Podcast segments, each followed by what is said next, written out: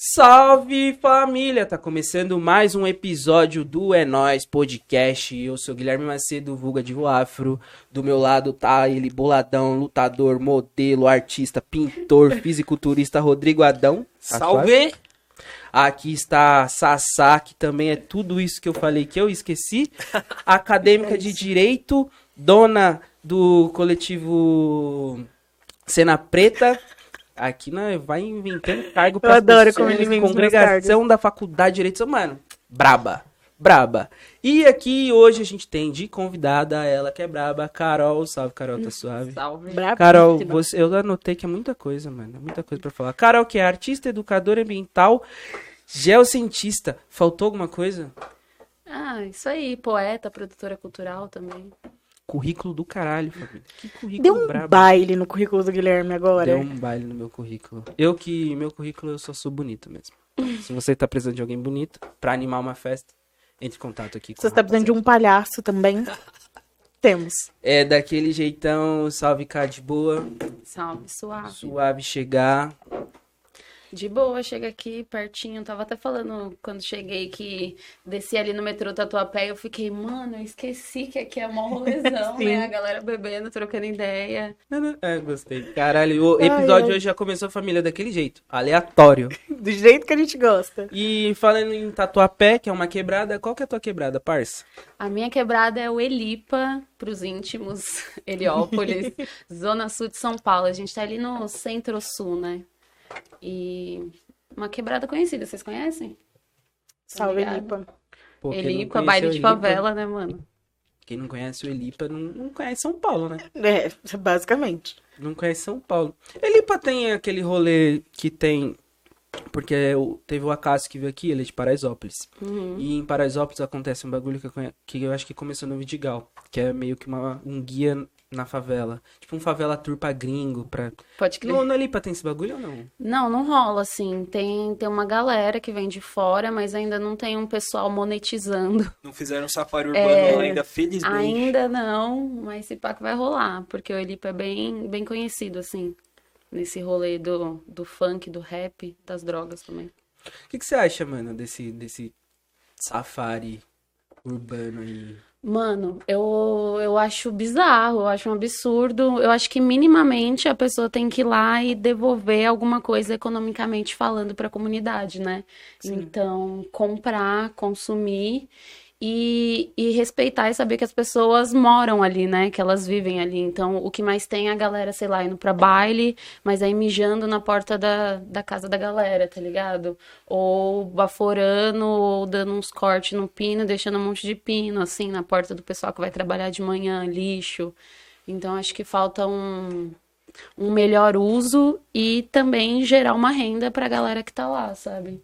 Não vejo retorno. problema em ir lá curtir, beleza, demorou, mas com- precisa de uma certa consciência, porque querendo ou não, é um lugar marginalizado. Então, qual que é a sua contribuição, né, quando você tá lá? Mas, é, caralho. Começou daquele jeito. É, eu gosto que a gente só traz, mano, tubarão no bagulho. É, não. A Carol começou a falar, eu já tô aqui assim. Grande Carol, Caramba. Carol com K, inclusive. Mano, e qual que... Não é Não é que destruiu os sonhos, tô brincando. Só mais um dia de luta. Respeita a mamacita. É. Respeita, moça. E, mano, o que que você acha do... Já falou tal, tem... mas o que que você acha dos bailes? Muita gente vem de fora, né? Tipo, uns 80% deve ser, eu acho. É, eu achei engraçado, assim, porque isso é uma coisa que as pessoas sempre me perguntam, assim, geralmente eu sou chamada para alguns eventos é, no Sesc ou lives do programa Bairro Educador, né, que o Heliópolis também é conhecido como bairro educador, e as pessoas sempre me perguntam sobre funk, sobre o baile, e tudo bem, eu curto funk, eu curto o baile, só que o Heliópolis tem mais de 200 mil habitantes. É, Sim. mano, não é todo mundo que vai pro baile, não é todo mundo que gosta de funk e de rap, sabe? A galera é uma galera muito diversa, assim mesmo. Então, é, eu acho legal a loja, eu acho, é um rolê, é um rolê como qualquer outro, só que ele acaba sendo muito mais é, marginalizado e saindo na mídia como coisa de bandido ou como lugar que só rola sexo e drogas. Mas não, não é isso, até porque numa rave rola tanta droga, tanto, sexo quanto num funk, né? Num baile. Então, acho só importante a gente saber que é um, ro- é um rolê como qualquer outro e que tem muita gente que mora no Elipa que não gosta do baile, mano. Sim. Isso é tipo, as pessoas me perguntam, eu gosto, eu curto, mas eu acho importante frisar que não é todo mundo. Ah, uns 75% da galera do Elipa é nordestina. Então a galera gosta de forró. O que pega lá o bagulho é forró, mano. Forró. Estralava. Nossa, forró e sertanejo pega demais. E a gente mal ouve falar isso, assim, tipo, o Elipa é por conta do baile e só. Ninguém chega em mim e pergunta, você gosta de forró? Ninguém nunca me perguntou. Mas você gosta de você forró? gosta Eu de gosto. Silvano Salles? Gente, forró é uma Não delícia, conheço. né? Porra, Silvano Silvano Salles é, mano. É o. Silvano Salles, o Barão do Amor. Um bagulho assim. É, mano, A gente vai ouvir quando terminar. O Parça, lá, Silvano Salles é. eu lembro que o forró, é, quando eu morava no Elipa, forró estralava, eu era pequeno, mano, o bagulho tremia a janela. Os- Mano, forrozão o dia inteiro, tipo, três horas da tarde, pá, pá, pá. Forrozão mano. E a galera dança pra caramba. Caralho. É isso? É que é muito mais fácil. Pra quem não entende do rolê, na verdade as pessoas não querem entender o que acontece lá culturalmente, Uhum. socialmente. Então é muito fácil sintetizar numa coisa só. Que tá ali passando com o merda do Luiz Bate, falando pra caralho do que aconteceu de ruim no, no baile. E não o que o baile proporciona ali também. Eu acho que pro comércio local, dependendo, pode ser até uma, uma ajuda. Eu tava, passei na rua do, da 17, que é lá em Paraisópolis, e lá você tem comércios na rua da 17 que só funcionam em dia de baile e tal. E eu acho que é um ponto importante que levanta, pelo menos lá economicamente, que você não vê isso.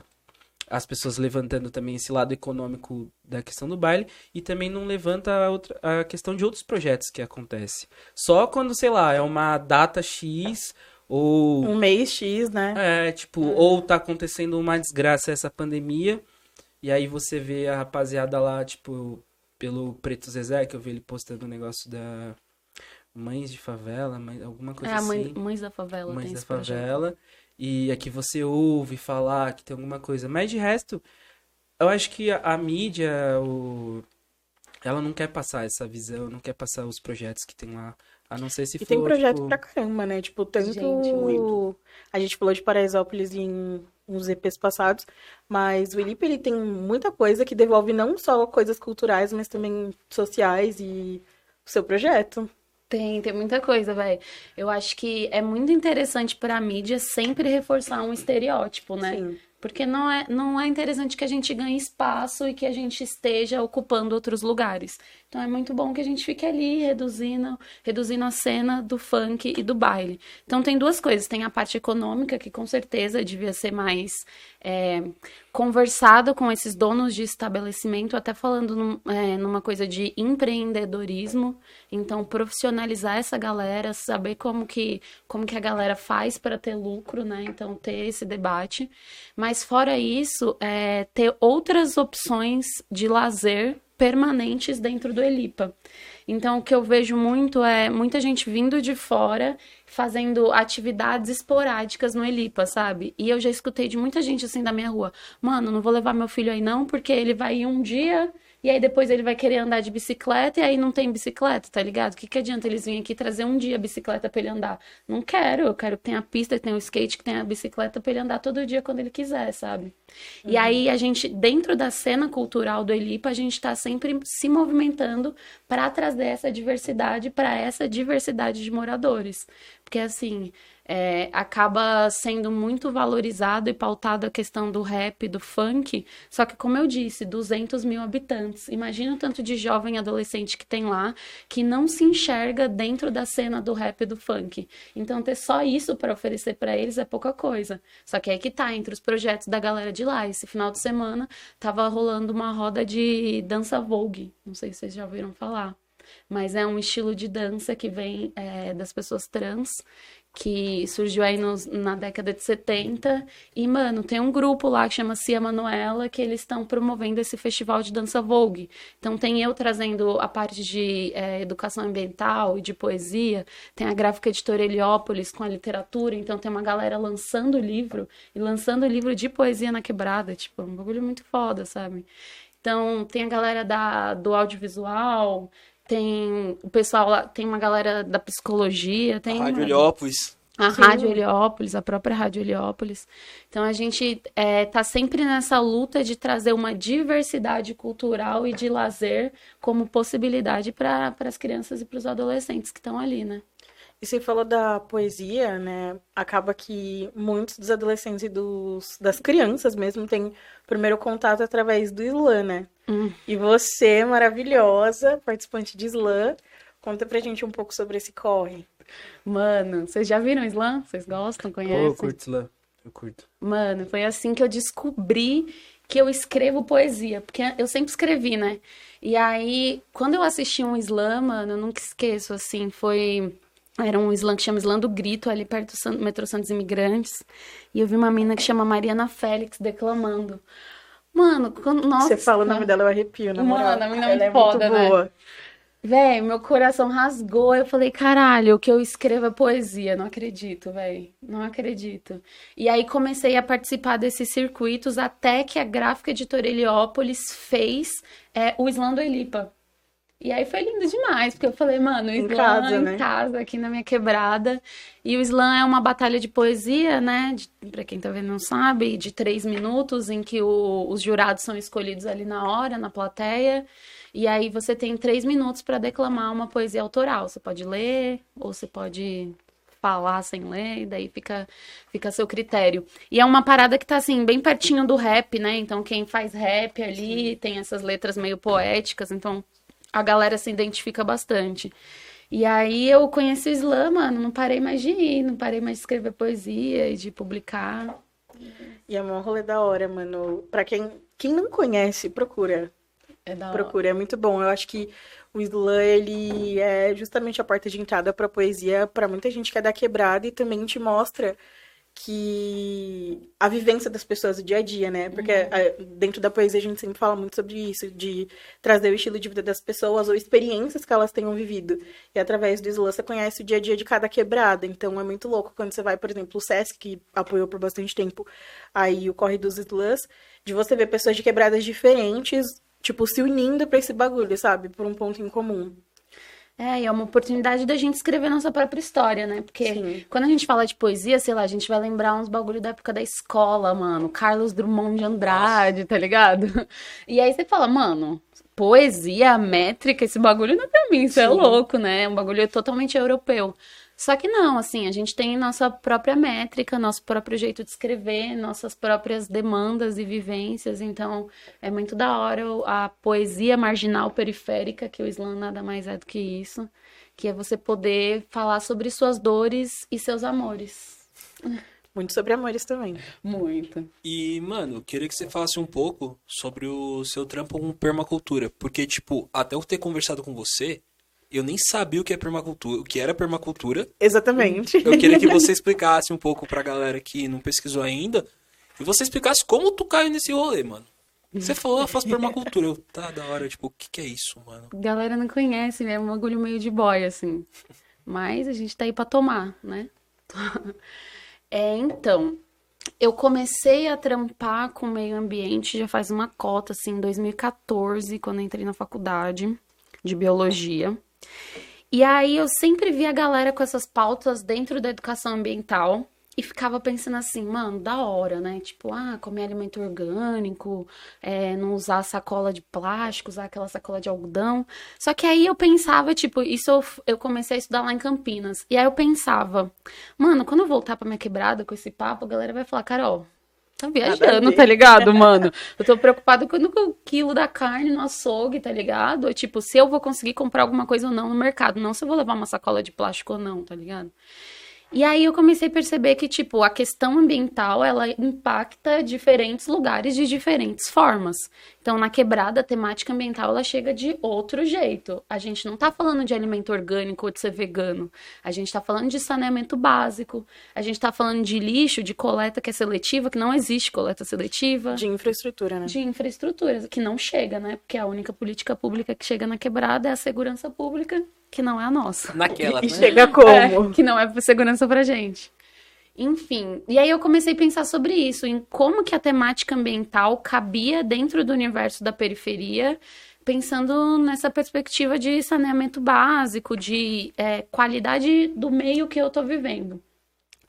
E aí eu descobri esse movimento aí que, que surgiu na Austrália na década de 70 por uns manos lá que chama Bill Mollison. E é, a permacultura ela é uma alternativa para os problemas ambientais. O que me chamou a atenção é que ela considera os problemas ambientais problemas socioambientais. Então, que tudo está atrelado com o rolê social que ali está acontecendo, né? Não tem como eu só pensar no meio ambiente esse papo assim, que é uma coisa que eu me deparo bastante, né, com a, com a galera da área ambiental, que é um rolê meio gratiluz, vamos abraçar a árvore e tal. Pode o sol. É, que assim, mano, tudo bem, abraçar a árvore, isso aqui é, não é meu rolê, tá ligado?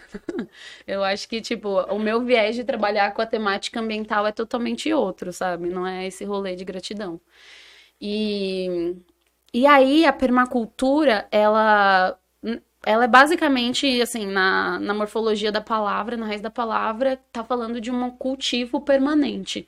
Então, de uma qualidade de vida que seja permanente, integrando vários fatores da sociedade. Ela vai integrar energia, ela vai integrar água, comunicação e cultura, ela vai entregar segurança alimentar, que é eu ter o direito de escolher o que eu quero comer e poder comer é, várias vezes ao dia e poder comer uma comida diversificada sem veneno.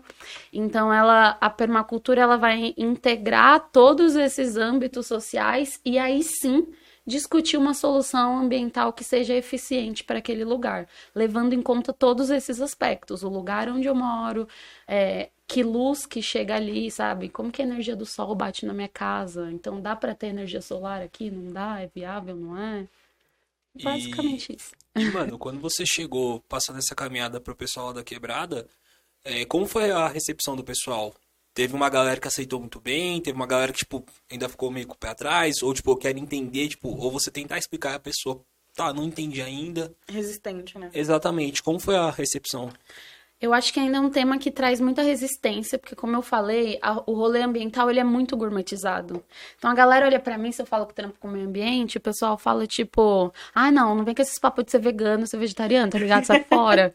tipo, eu não sou vegana nem vegetariana, tá ligado? Tenho minhas considerações sobre o consumo de carne e pecuária no Brasil? Tenho. Sobre o agronegócio? Tenho, mas não sou vegana nem vegetariana, tá ligado?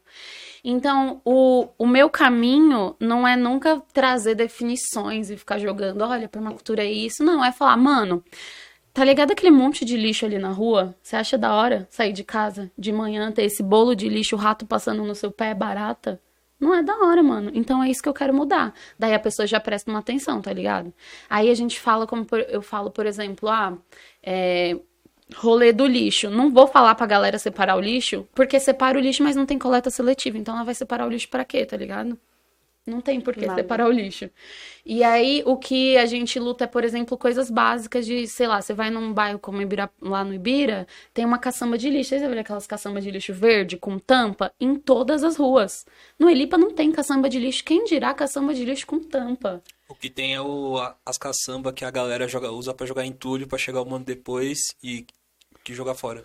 Exatamente. De reforma essas paradas um mano que é com esse mano que a gente devia trocar ideia, porque ele vai lá, pega esse lixo e depois joga lá em algum rio, joga em algum é, aterro. Tem uma casa reformando, já troca ideia, tipo, já vai tacar samba lá para pegar todo o entulho da reforma. Então, unir útil ao agradável. É, a gente profissionalizar esse cara, né? Tipo, já gera uma renda ali pro Sim. lugar. Então, para mim, hoje, a questão ambiental dentro da quebrada, a nossa primeira urgência é o lixo. Porque, mano, não dá para viver num lugar com rato e com barata, tá ligado? E só tem rato e barata porque tem alimento disponível. Só que assim, se não tiver uma caçamba de lixo em cada rua, como que eu vou falar pra tiazinha que acorda, sei lá, de manhã, ou o trabalhador vai trampar de manhã, que ele tem que andar três ruas para deixar o lixo dele? Ele não vai deixar, E mano. ainda mais linkar esse pensamento que lá sofre, tipo, um pedaço do IPA sofre muito com enchente. Principalmente sim, sim. saindo ali do sai do terminal Sacomã pegando a Estrela das Lágrimas, aquele comecinho perto da, da Igreja Santa de Virgens, uhum. quando enche, mano, que alaga tudo, tipo... Não, na verdade, quando chove já era. Quando é. começa a chover, tipo, já é o apavor ali, né? Porque... Aquele pedacinho, sim. É complicado pra caramba. E aí não... Tipo, une a água com lixo, Exatamente. não tem como dar bom. Fazer esse link pro pessoal. Falar assim, mano, então, já fica uma merda aqui quando chove. Se tiver menos lixo, talvez foda um pouco menos. Já parou para pensar nisso? Vamos se ajudar? É uma boa, mas aí eu, eu peço ajuda, só que aí eles têm que ter ajuda, né? Tem que ter a caçamba de lixo, tem que ter o poder público indo lá e recolhendo o lixo sempre, do mesmo jeito que eles vão recolher no bairro de boys, sabe? Então tem que, tem que ser uma, um jogo dos dois lados, assim, tem que conversar com a galera, mas ao mesmo tempo pressionar o poder público para que esses, esses serviços públicos cheguem até a gente, né? Porque não é interessante, né? E, mano, se for de poder público, eu lembrei de um negócio que, mano, rolou bem recente. Que, velho, pra quem mora naquele pedaço foi um inferno, que foi a fita do, do PM que sumiu e não sei o quê. Pode crer. Mano, você mora lá a vida inteira, né? Tipo, eu também nasci e cresci lá. Algum momento da tua vida tu já viu tanta viatura rodando ali naquele pedaço? Porque eu, sa... eu fui na padaria comprar pão, tinha três cavalos da rota com. Três policial da cavalaria e duas viaturas da rota na esquina da minha casa. E eu, cara, o que tá acontecendo? Meu bairro virou sete do Tropa de Elite, eu não tô sabendo. Então, da hora que você tocou nesse assunto, porque foi isso, né? Não sei se vocês também acompanharam, tava passando aí na mídia sensacionalista, né? Um policial tava no meio do baile do Elipa, a paisana, armado, na rua do Corre, onde os caras ficam os irmãos, que eles trocam as ideias, Naquele barzinho. Elipa Lounge, e aí o mano sumiu.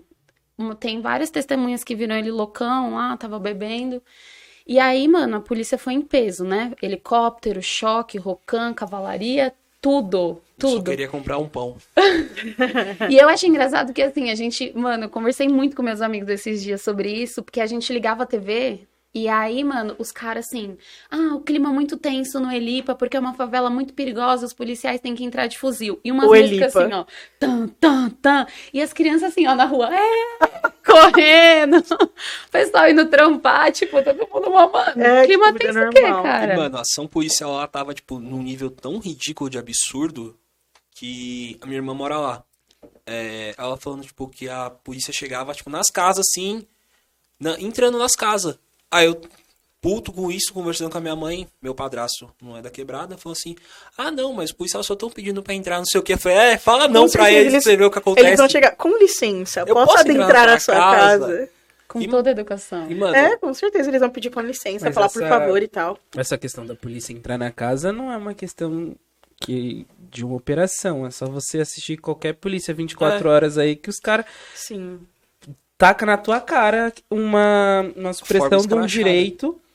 Ah, não, e às Ali- vezes não é nem na expressão correta, eles tiram, tipo, bagulho de qualquer lugar. tirou do cu Pra- porque eles entrar. sabem exatamente que a pessoa que mora ali não. Não ia. Não tá esperando, sabe? Tipo, você não Sim. acorda. Acho que hoje a polícia vai invadir minha casa, hein? Não, Tá na mano. zona, tipo, louça pra lavar, tudo, tipo, foda-se. Ah, Não, eu vou Não, entrar. É só, é, mas é só observar mesmo. Você vê nesses, nesses Programas policiais. programas policiais, essas séries policiais, que não, não existe é, mandado de busca e apreensão. Foda-se, eu vou entrar. Só Nossa, existe na classe média pra É. cima. Pra quem é pobre não existe isso. A polícia vai invadir tua Eu vou casa entrar e pronto. Foda-se, porque o Estado ele acha que ele tem o poder. O Estado ele acha que ele tem o poder da sua vida e Da da, sua sua, propriedade. propriedade. tá ligado?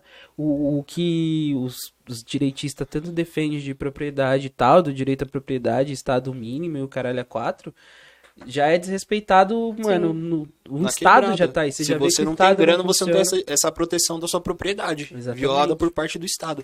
E outra, tipo, você, a partir do momento que você mora na quebrada, ou você é bandido, ou você é, É parente nóia? de bandido, Ou você é nóia? ou você é nóia que consome do bandido. Tipo, não existe uma alternativa. As pessoas, elas. é, Estigmatizam muito. Sim, a, o poder público ele faz com que essa seja a única crença, mas não, mano, a gente tem pessoas que, tipo, estão nesse rolê do meio ambiente, pessoas que estão nesse rolê da cultura, que trazem realmente, tipo, um retorno é, social ali pra região, muito mais do que qualquer iniciativa pública, que é o que você falou.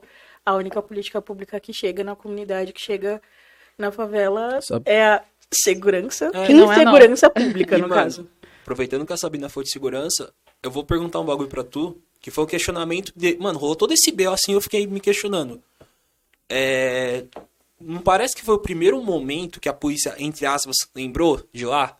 Porque, velho, é, ali na. Na ANI direto tem assalto, tipo, direto, tipo, às vezes desaparece criança, desaparece morador, acontecem outras coisas na IPA e a polícia simplesmente caga. Aí sumiu um PM, os caras parecem que mobilizaram o corpo policial inteiro de São Paulo pra entrar lá e achar o PM que ninguém sabe o que aconteceu, mas estavam tratando como se o cara tivesse sido- sequestrado, etc. E tipo, mano, nisso, a visão que eu tive é que ficou muitíssimo claro, até para quem é ignorante político, a diferença que a polícia dá na vida do, do morador de quebrada para um deles. Ou se fosse um playboy tivesse sumido, eu também não acho que não nessas proporções, mas a ação da polícia teria sido completamente diferente do que, do que como, por exemplo, some um morador ou acontece algum delito, ou direto tem assalto a negro indo trampar no ponto de ônibus, no mesmo ponto, há sabe-se lá quanto tempo. Minha mãe sai de manhã para trampar, com o cu na mão, já cansamos de reclamar e nunca tem uma porra do viatura. Mas no, no restaurante da esquina que o dono paga, molha a mão do policial toda vez, o filho da puta tá lá sempre almoçando, sempre de graça. Você quer achar o policial, você vai lá que ele vai estar tá comendo, mas não vai não vai estar tá fazendo é porra nenhuma de útil. É. Mano, o que eu acho é que tudo isso faz parte da imagem que é vendida do favelado, né? Sim, da então, construção, então, né? Isso, de quanto vale a nossa vida. Então a polícia ela tá por lá, mas ela nunca tá por lá para defender a gente ou em prol da gente, né? A galera tava abordando até criança. Então, é assim, criança rica e criança pobre são dois tratamentos totalmente diferentes, né? Ninguém fala que esse policial, ele tava no meio de uma pandemia no baile. E aí, se fosse alguém lá da quebrada no baile? Com certeza iam ter problematizado isso. Não, mas é uma pandemia. Vocês estão fazendo baile na pandemia, vocês querem o quê? Não, um bagulho que eu vi, uma notícia sobre o desaparecimento desse policial, é que, tipo, ai, encontramos um relógio que o policial uhum. tinha. Aí eu fiquei vendo a notícia assim, eu falei, ah tá, tipo, tem sabe-se lá quantos modelos desse relógio no Brasil. Só esse policial tinha aquele relógio. O alecrim dourado. Puta que eu pariu, nossa. É o poder de investigação maravilhoso da é, polícia. É, eu acho que esse, esse caso ele mostra muita coisa assim pra gente. Por exemplo, eu vi uma cena passando na televisão que foi um dia que eu desliguei e falei, mano, não consigo assistir mais. Que eles invadiram uma casa que era possivelmente a casa que tinham torturado esse policial. E aí dentro da casa tinha um, um tênis, mano. Agora eu não vou lembrar, um tênis da Dolce Gabbana, sei lá, era um tênis caro. E aí o repórter fala assim: Ah, obviamente é uma casa de bandido. Olha esse tênis, 3 mil reais. Quem na favela tem um, treine, um tênis de 3 mil reais? Só pode ser bandido, traficante, não sei o quê. Nunca é o trabalhador. O cara, o cara que tem um trampo da hora, uma renda da hora e, e insiste em querer morar na quebrada e vai ser taxado como bandido, independente do que ele fizer pra esses Mano, otários. A galera da quebrada tem grana, tá ligado? Ou é porque. Os caras não enxergam isso, né? Nunca andou no baile e viu um mano de um boot de quatro pés no, no, no meio do baile, sabe? Tipo, mano, a é. galera usa blusa de, de dois mil. A galera tem dinheiro, sabe? E assim, às vezes, quando o Estado enxerga isso, eles até conseguem tirar um pouco de dinheiro pra gente. Então, sei lá, no Rio, lá que tava falando do Rio, tem uma. Nunca teve um boom de TV a cabo nos morros como teve nesses últimos tempos, porque a galera percebeu que o pobre favelado tem dinheiro, quer do bom e do melhor. Então a gente trabalha e quer coisa boa. E, e tem as coisas, sabe? Então, fica, vende muito esse estereótipo do, do bandido criminoso. E como eu disse, mano, o Elipa, eu gosto sempre de, de lembrar esse número, porque são 200 mil pessoas, velho. É menos de 1% que tá envolvido ali no crime e no tráfico. Então, com certeza, o tratamento da polícia é muito diferente. Esse caso aí foi absurdamente esdrúxulo. Aconteceu até uma situação comigo esses dias que é, eles estão aí com a cavalaria nas ruas e eu acho um absurdo, porque eu fico pensando qual é a eficiência de um policial de cavalo, né? É mais uma coisa para impor poder do que ser eficiente, porque se tem alguém na rua e eles vão perseguir, qual que é a eficácia de perseguir aquela pessoa dentro de um beco de cavalo, sabe? Então é mais uma coisa de imposição de poder. E aí eu tava indo na padaria, passou os manos de cavalo, eles pararam, e aí, tipo, mano, bosta pra tudo que é lado. Sim. Qual que é a cara desses caras com, com aí padaria? Eu, aí eu falei assim. Porque sempre é perto de padaria, mano. Vai se fuder. É, daí que vem o coxinha, né? Hum. Enfim. Mas aí eu falei, é, senhor, né, com toda aquela educação, querendo fala, chamar de outra coisa, mas enfim, eu falei, senhor, bom dia, é, e a bosta do seu cavalo, quem limpa? E aí ele falou assim, ah, não sei, esse não é meu trabalho, isso daí fica por conta de vocês. E aí... Tomar no cute. E aí você fica meio, meu, é, é aquela sensação de ódio que dá até uma dor no estômago, assim, sabe? Porque, mano, quando que um bairro de boy eles iam fazer isso? Tipo, as ruas cheias de bosta de cavalo, tá ligado? Pra achar um policial. Só que aí a gente tem que tomar muito cuidado com as narrativas que se vendem a partir desse, desse acontecimento. Porque o Leandro, que foi o policial que foi morto, é um policial negro. Então a galera já vem com aquele discurso que é muito raso, que é, ai, tá vendo? Se fosse um bandido, o movimento negro, a comunidade negra tava aí defendendo. Exatamente. Uhum. Só que a gente sabe que, que não é questão disso, são tratamentos diferentes, enfim, não que a gente, ai, que legal a morte dele, não é isso, mas é porque isso mostra a discrepância de como são tratadas diferentes vidas, né? E não foi morto por ser negro. Hum, exatamente. E, e na própria polícia tem a questão, não sei se eu já falei isso em outro episódio, provavelmente sim, que os policiais que mais morrem são policiais negros, Sim. Mesmo eles sendo minoria na corporação. A, a corporação da Polícia Militar de São Paulo, ela representa o Estado. Aqui o Estado de São Paulo é mais ou acho que é 64% branco, é um Estado majoritariamente branco, e a polícia também é majoritariamente branca. Só que as mortes da polícia é majoritariamente pretas, porque são os policiais que estão no, no baixo escalão. Eu até discuti, voltei pro Facebook esses dias e lógico que eu passei raiva. Por que, que você foi aos comentários? Você quer manter essa, a sanidade mental? Minha não mãe lia me comentários. provocou, minha mãe me provocou, falou, Ih, que isso? Minha mãe falou, tu viu que X pessoa postou? Vai lá ver. Eu falei, mãe, Foi o diabinho no, no ombro, assim. Vai, Vai, lá olhar. Guilherme. Vai, Abre. Guilherme, olha, Guilherme. E aí eu levantei essa pauta até do racismo institucional ali, dentro da própria PM, que quem faz esse discurso raso não, não entra nesse discurso porque não sabe também. Porque não estudou. As pessoas são. Tem pessoas que são ignorantes por opção mesmo, porque quer ficar batendo nesse discurso. Mas tem isso também, a polícia. Quem morre mais na polícia é preto, mano. E o movimento negro tá preocupado com isso também. Porque quem levantou esses dados de morte e de, de, de mortes de a porcentagem foi o movimento negro. Não foi Não foi. Arthur Duval, não foi a polícia, não, foi Kim Kataguiri. Foi o movimento negro, porque o movimento negro se preocupou com, com essa questão. Então, antes de você criticar, vai estudar, meu filho. Ou, pô, vai ser burro de graça? Pra tomar invertida? Não, estuda um pouco, chega com, com argumento. Chegou a cerveja. É, então, a polícia ela é uma classe trabalhadora e a gente tem dados que mostram que a polícia do Brasil é a que mais mata e a que mais morre, né? Então não é como se eles estivessem seguros também. Sim, exatamente. É porque é o que o Gui falou, né? A maioria do baixo escalão são policiais pretos que tem que estar lá no dia a dia, tipo, querendo ou não, assumindo um corre também, que é o trampo deles. É. Acordando cedo e tal. São os que ficam mais vulneráveis, tanto a morrer em, em, atividade, quanto a sofrer a, a pressão da sociedade. Porque a gente tá falando, tipo, quando eu digo pressão da sociedade, eu tô falando do playboy filho da puta, que mora no condomínio Sim. de boy, é, se sentindo no direito de esculachar um policial e o Que vai policial vai, cuspir na cara do e o policial. policial não vai fazer nada. Só- Igual o em. É o Faville. Não, é que, teve, é que teve um outro caso também, do cara gritando. Mas é nesses bairros É. de playboy aí. Sempre, né? Isso não tira o meu pensamento, meu posicionamento, que a polícia é sim um braço fascista do governo e é o primeiro braço ali. É, a polícia é uma instituição que foi criada para uma, para um, uma demanda específica, né? Então, quando o governador de São Paulo fala, agora a polícia vai entrar para matar, vai matar bandido, Mata É. pobre. mata pobre. E também não é ele que tá indo lá matar bandido, né? Então, quem Tá é que ele tá alguém. colocando em risco, sabe? Quem é que tá na É, linha Se morrer pra ele, foda-se também. Se morrer o Mano. pobre ou o policial. É igual o Diário de um Detento, que fala na letra. Ah, crer. um cara que tá atrás de uma mesa num telefone, tá ligado? Porque é isso, no fim do dia, que esses caras estão fazendo.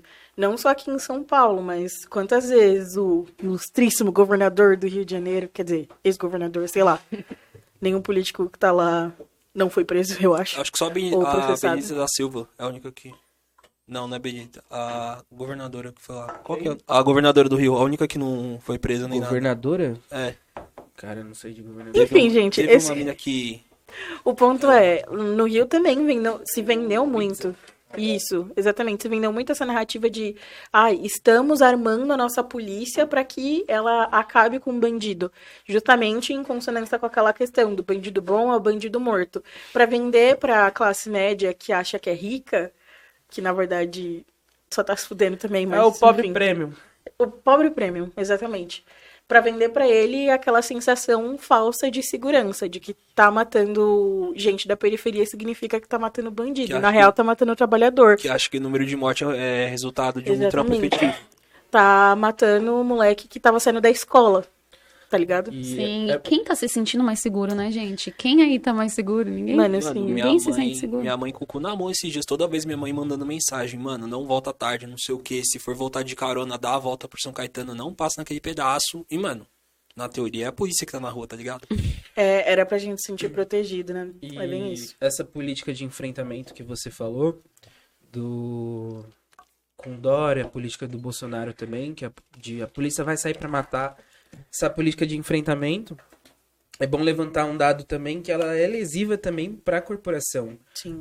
para própria polícia, pela questão de, se você pegar os dados, quando você tem essa política de enfrentamento, a questão da taxa de suicídio do, do policial também aumenta. Porque ele tá indo pra rua pra matar também. Então tem essa, essa questão, essa pressão ali nele. Enfim, é um bagulho muito, muito foda de, de, de abordar. Não tô passando a mão, não vou passar a mão na cabeça da polícia, isso jamais. Pelo amor de Deus. Muito distante Você nem disso estaria aqui se você tivesse muito distante disso. Mas são pontos pra levantar também, pra entender o outro lado. Eu acho muito que é muito interessante sempre a gente estudar também o outro lado pra gente saber debater. Assim como eu falei pro imbecil de direita que levanta o negócio, é o movimento, né? Porque não estuda. A gente também tem que, que, que estudar o, o, outro lado. Porque é isso, o governador fala que a polícia dele vai sair pra matar, e sai de fato pra matar, mas isso também gera muitos danos ali pra muitos policiais e são policiais negros. Sim. Se você pega, são os policiais negros, porque o- os brancos estão tão no escritório, não estão indo pra rua é, pro enfrentamento. E, enfim, É, eu acho importantíssimo a gente ter essa discussão e ter isso bem, deixar bem elucidado na cabeça das pessoas, porque esses PMs que estão na rua, eles também são classe trabalhadora, né? Então eles precisam saber de que máquina que eles fazem parte, Sim. eles são engrenagem do quê, né? E e pra gente, porque é uma ideia de, tem muita gente, eu já escutei muito amigo assim falando, meu, vou prestar concurso pra PM, nós fumando maconha e o cara falando isso. É, E é- muito isso. E tem muita gente, tipo, que vê isso como uma forma de transformar a vida também. É. Já, já vi muito isso. Sim, mas e aí, tipo, cabe a gente sempre levantar essas discussões para que a partir do momento que a gente tiver o poder na mão, para que a gente consiga subverter essa lógica e fazer diferente, né? Não fazer mais do mesmo, aquela velha história do oprimido virar opressor, enfim. E, mano, é que é foda, tá ligado? O cara querer virar assim, principalmente quando os caras saem da quebrada. Porque a maioria dos policiais, se a gente pegar mesmo, é tudo de quebrada. Porque Ah, a classe média ele não vai querer, mano. Não vai Não ganha mal. trampo, Vai fazer um. mano. Primeiro que vai entrar no marro branco da vida pra já sair como um exatamente, cargo pica na patente maior. polícia. Não vai querer. Mas é muito, é muito foda chegar pra esse cara e, e tentar desenrolar essa ideia de, tipo, passar essa visão, tá ligado? E, tipo, falar, não, parça, enten- entende aqui, vamos entender a, Deixa eu te contar, a né? polícia como... Mas é também uma fuga de, da questão do salário. Sim. Ou às vezes é um maluco que tá, sei lá, revoltado, cresceu, no, sei lá, ali, não tá gostando, ele acha que o, que o, o movimento que acontece ali do lado da casa dele é um movimento inimigo dele, e ele quer acabar com aquilo, meio, sei lá, síndrome de super-herói, sei lá que porra Sim. que é, e o cara quer, acha que vai mudar o mundo desse jeito. Porque no final do dia vai. ele tá saindo pra trampar pra matar o vizinho dele. É, tá ligado? E aí que não, É isso. não vai mudar a, a cena do bagulho. Então é muito.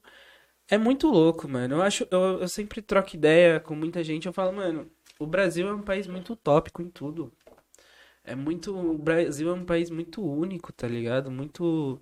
É muito difícil abordar qualquer questão aqui, mano. Porque tem é tanta complexidade. A gente tá falando de um país que mais da- metade da população caga e não tem saneamento básico.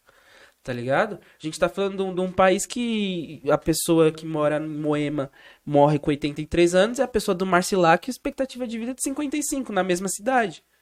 Tá ligado? Sim. É, é, tipo, é, a gente tá. Aí a gente chega aqui e discute sobre segurança pública, sobre vários bagulho, mas o, o básico, que é o saneamento básico, não tem. Não tem uma escola, não tem, tá ligado? A gente tá falando de um país, do- de, um, de uma cidade aí, vai, tratando do Rio de Janeiro, de um jacarezinho que tem 90 mil habitantes, eu acho, salvo engano, e não tem uma escola. Então é muito foda, tá ligado? Tipo, também conseguir passar essa visão pro mano e falar da ah, polícia. Porque, mano, é o que vende, é muito é tudo muito complexo, o que é tudo muito cagado, então eu acho que é tudo muito complexo de, de fazer, muito tópico, É. vários bagulho, tá ligado? É, a gente tá falando de uma construção histórica, né? Que tá Sim. intrínseca em cada sujeito. É aquele então- bagulho de morar no, viver no Brasil é foda desde 1500. tipo, é Exatamente. isso, não teve um período que fosse mais tranquilo.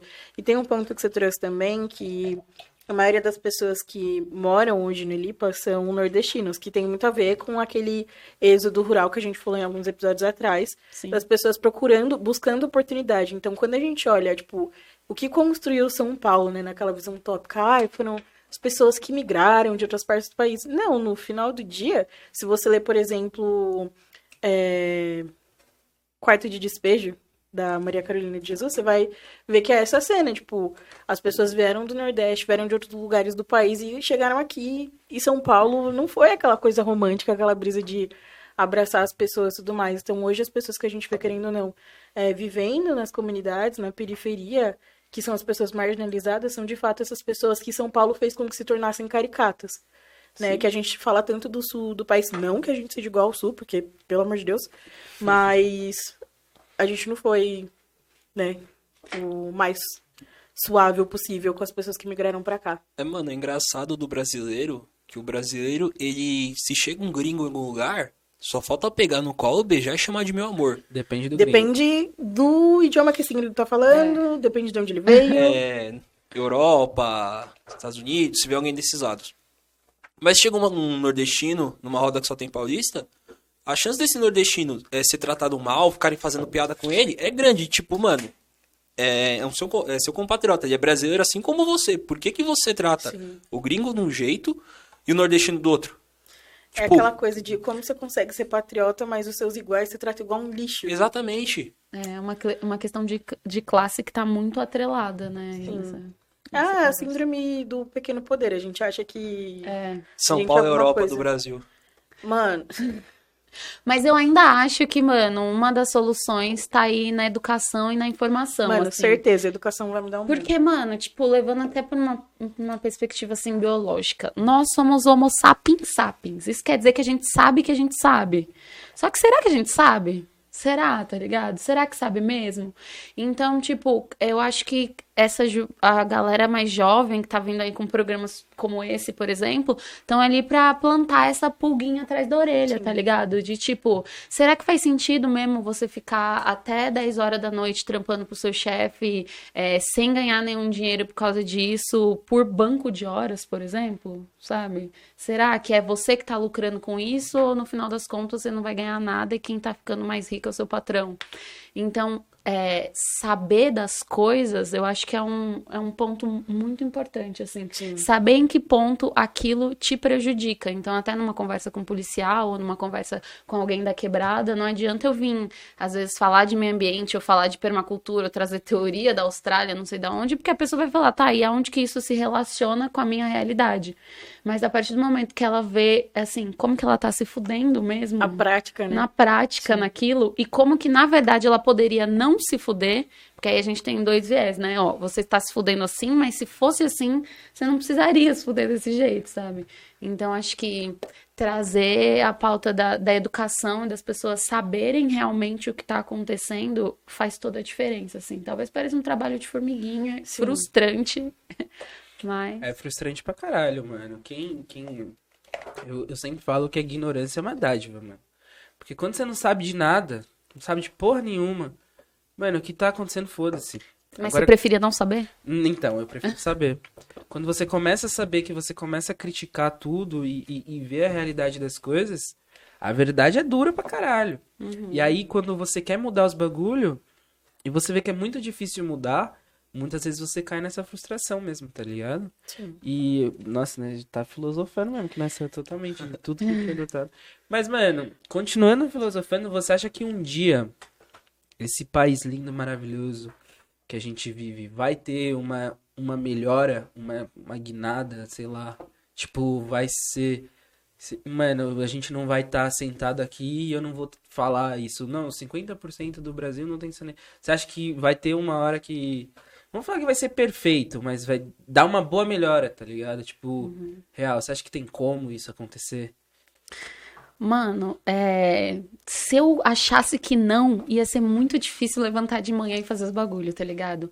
Querendo ou não, eu tenho muita esperança, então eu me frustro bastante, mas é... eu tenho, eu boto fé na galera que corre comigo, eu boto fé, assim, na juventude, na galera que tá construindo muita coisa. Então, o que eu fico pensando é que, assim, é eu, eu gosto sempre de exaltar as potencialidades que estão ao meu redor. Então, eu tenho amigos, alguns amigos psicólogos, outro que é nutricionista, outro que é artista, que é da dança, que é do teatro. E daí, se cada um junto ali fizer. Mas assim, parece um, um papo muito, com certeza, muito utópico. Mas o que eu fico pensando é que tem duas coisas. Uma é que a gente ir fazendo as coisas aos poucos, é, comendo ali pelas beiradas do sistema, mas na minha visão eu tenho algumas concepções de mudanças um pouco mais radicais, assim. Então, de que a gente precisa realmente de uma revolução se a gente quiser mudar esse mudar essa lógica toda desse Estado que não visa a humanidade das pessoas, só visa a acumulação do capital. Então, por exemplo, é dentro da minha temática ambiental, a galera muito fala muito os ativistas ambientais sobre mudança climática, por exemplo, ou de tipo aquecimento global, vamos salvar o planeta. Só que eu acho muita pretensão a gente achar que a gente pode salvar o planeta, velho. Porque assim, o planeta já foi fogo, já foi gelo, já foi bola de fogo, já foi bola de gelo, já teve meteoro, vários bagulho. E ele sempre sobreviveu. O que a gente quer aqui é salvar a raça humana vivendo com qualidade no planeta. Tipo, salvar o planeta é, tipo, muita pretensão, né, mano? Calma aí, sabe? A gente Sim. não pode, a gente não é nada pra salvar o planeta, tá ligado? Enfim, e aí o que eu acho é que a gente precisa. Não adianta eu falar de é, mudança climática, quando na verdade para mim é mude o sistema, sabe? Não adianta eu querer mudar um pouquinho uma coisa ali quando a lógica do sistema é acúmulo de capital em detrimento da vida de muitos, sabe? A custo de qualquer coisa, na a real, custo né? de qualquer Porque coisa. É isso, tipo, barateando a mão de obra das pessoas, fazendo com que elas trabalhem em sistemas praticamente escravizados, com materiais que são lesivos para o próprio meio ambiente.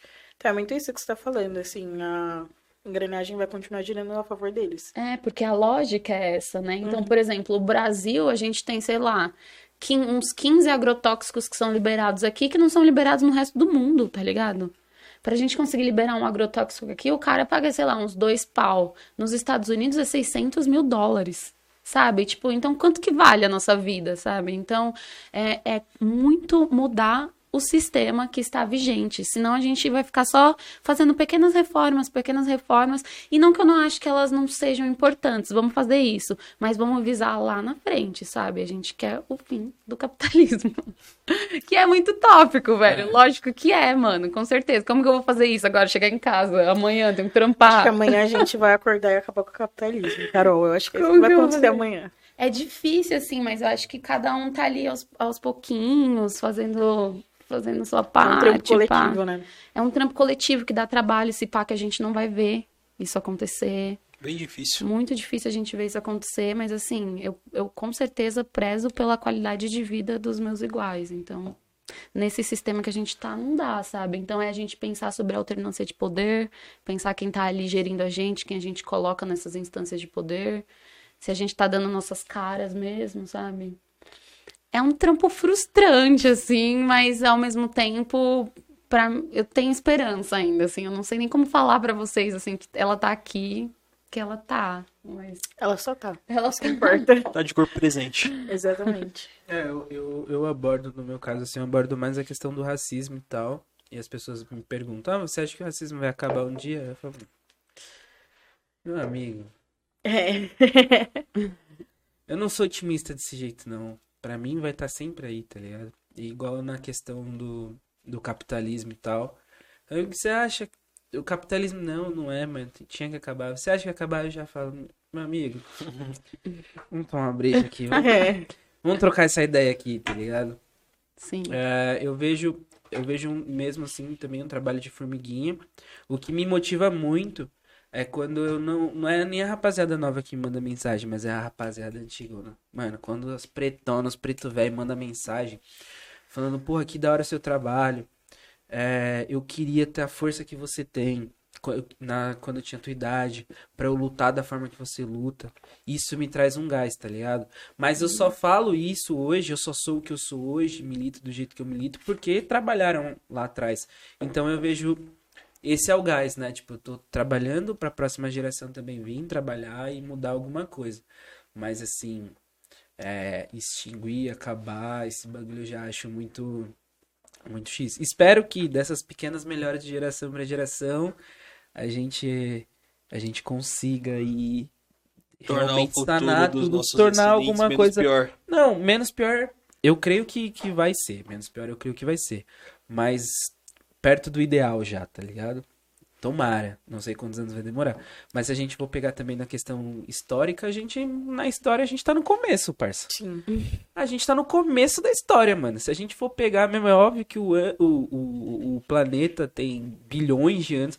Mas se a gente for pegar de história mesmo, escrita, mano, a gente tá, mano, não é nada. É, mano. Não é nada, fi. Aí os caras que vai nascer daqui milhões de anos com cinco braços, 700 metros, vai, vai olhar pra nós e falar, mano, o que, que esses caras faziam? atualmente- louco. Atualmente, a Os caras humanidade... gravavam podcast, mano. Nós agora vê o bagulho tudo em um segundo, tá ligado? Tipo, A informação É, tipo, não precisa nem ser falado, só É, telepatia. ser, telepatia. tipo, tá ligado? Os caras falam, mano, que os caras retro... Então a gente tá no começo do começo do começo de mano. tudo. Nós é tipo, mano, nós é abaixo do girino da evolução, tá ligado? É, então, é tipo assim, mano, o planeta ele tem uns 4,6 bilhões de anos. Se a gente fosse colocar tudo num, num calendário, por exemplo, né, tipo a história do planeta, o ser humano ele foi aparecer ali na última hora do dia 31 de dezembro. Tu tá ligado? A gente é pouca bosta, sabe? Então, a gente ainda tem muita história pra contar, muita coisa pra rolar. E aí eu acredito que esse trabalho é sobre cada vez mais tecnologias vão surgir. E não é uma demonização da tecnologia, mas pra que que a gente vai usar essas novas tecnologias? Em prol do que essa tecnologia vai ser usada, sabe? Então acho que tá aí um pouco do nosso trabalho, sabe? É dar um direcionamento pra que rumo essa evolução vai vai andar, sabe? É o que você falou que é um trabalho de formiguinha, mas querendo ou não, de novo, educação vai transformar tudo isso. Tipo, essa, esse sistema só vai parar para esse lado quando a gente tiver repassado essa informação e o que a gente tá aprendendo, porque, tipo, não basta só você optar por não ser ignorante, você falar, não, eu quero saber. Você tem que disseminar isso para outras pessoas. E é aí que o esquema começa a ser outro. E aí, nesse sentido, já pegando esse gancho, como diz meu amigo Adão, Roubou minha frase? peguei. Caralho, Adão falou ele muito fala isso. Pegando esse todo. gancho. Cada 10 perguntas que a gente faz, 10 perguntas ele fala isso. Mas pegando esse gancho, falar um pouco sobre o seu trampo na Casa de Cultura. Pode crer. Então, mano, assim, ó. A gente tá falando sobre luta, sobre militância, e aí eu sempre fico pensando que beleza, eu tenho, eu tenho essa crença, essa essa vontade de mudar e acredito que quem os meus pares, a galera que tá do meu lado tem tem esse poder. Só que eu acho que a gente não pode adoecer nesse processo, né? Então, a gente, sei lá, mano, trocar uma ideia, tomar uma cerveja, é, dar uns beijos na boca, várias coisas fazem Sempre, né, parte gente? da gente conseguir se manter vivo, né? E da gente conseguir ficar ativo na luta, porque a luta não pode me, me adoecer, porque senão eu não vou conseguir fazer nada. E aí, é, eu sou muito do campo da ciência, assim, da pesquisa científica, sempre é isso que acaba me arrebatando mais. Só que aí eu encontrei na cultura um pouco desse, tipo, é, desse não deixar de lutar, mas poder lutar de uma forma mais, mais relaxada, de Mais poder leve. de poder ser mais leve. Então, é, e aí eu tenho trampado e pesquisado muito sobre como que usar a arte e a cultura para a divulgação da conscientização ambiental. E aí foi a partir dessa ideia que eu comecei. Primeiro eu dava é, oficina de permacultura e horta urbana na Casa de Cultura Chico Science, que é uma casa de cultura que tem lá perto da minha casa, da, perto do Elipa. E aí eu dei um tempo essa oficina e a gente entrou em quarentena. E eu falei, mano, agora fudeu, como que eu vou dar oficina de horta online, né?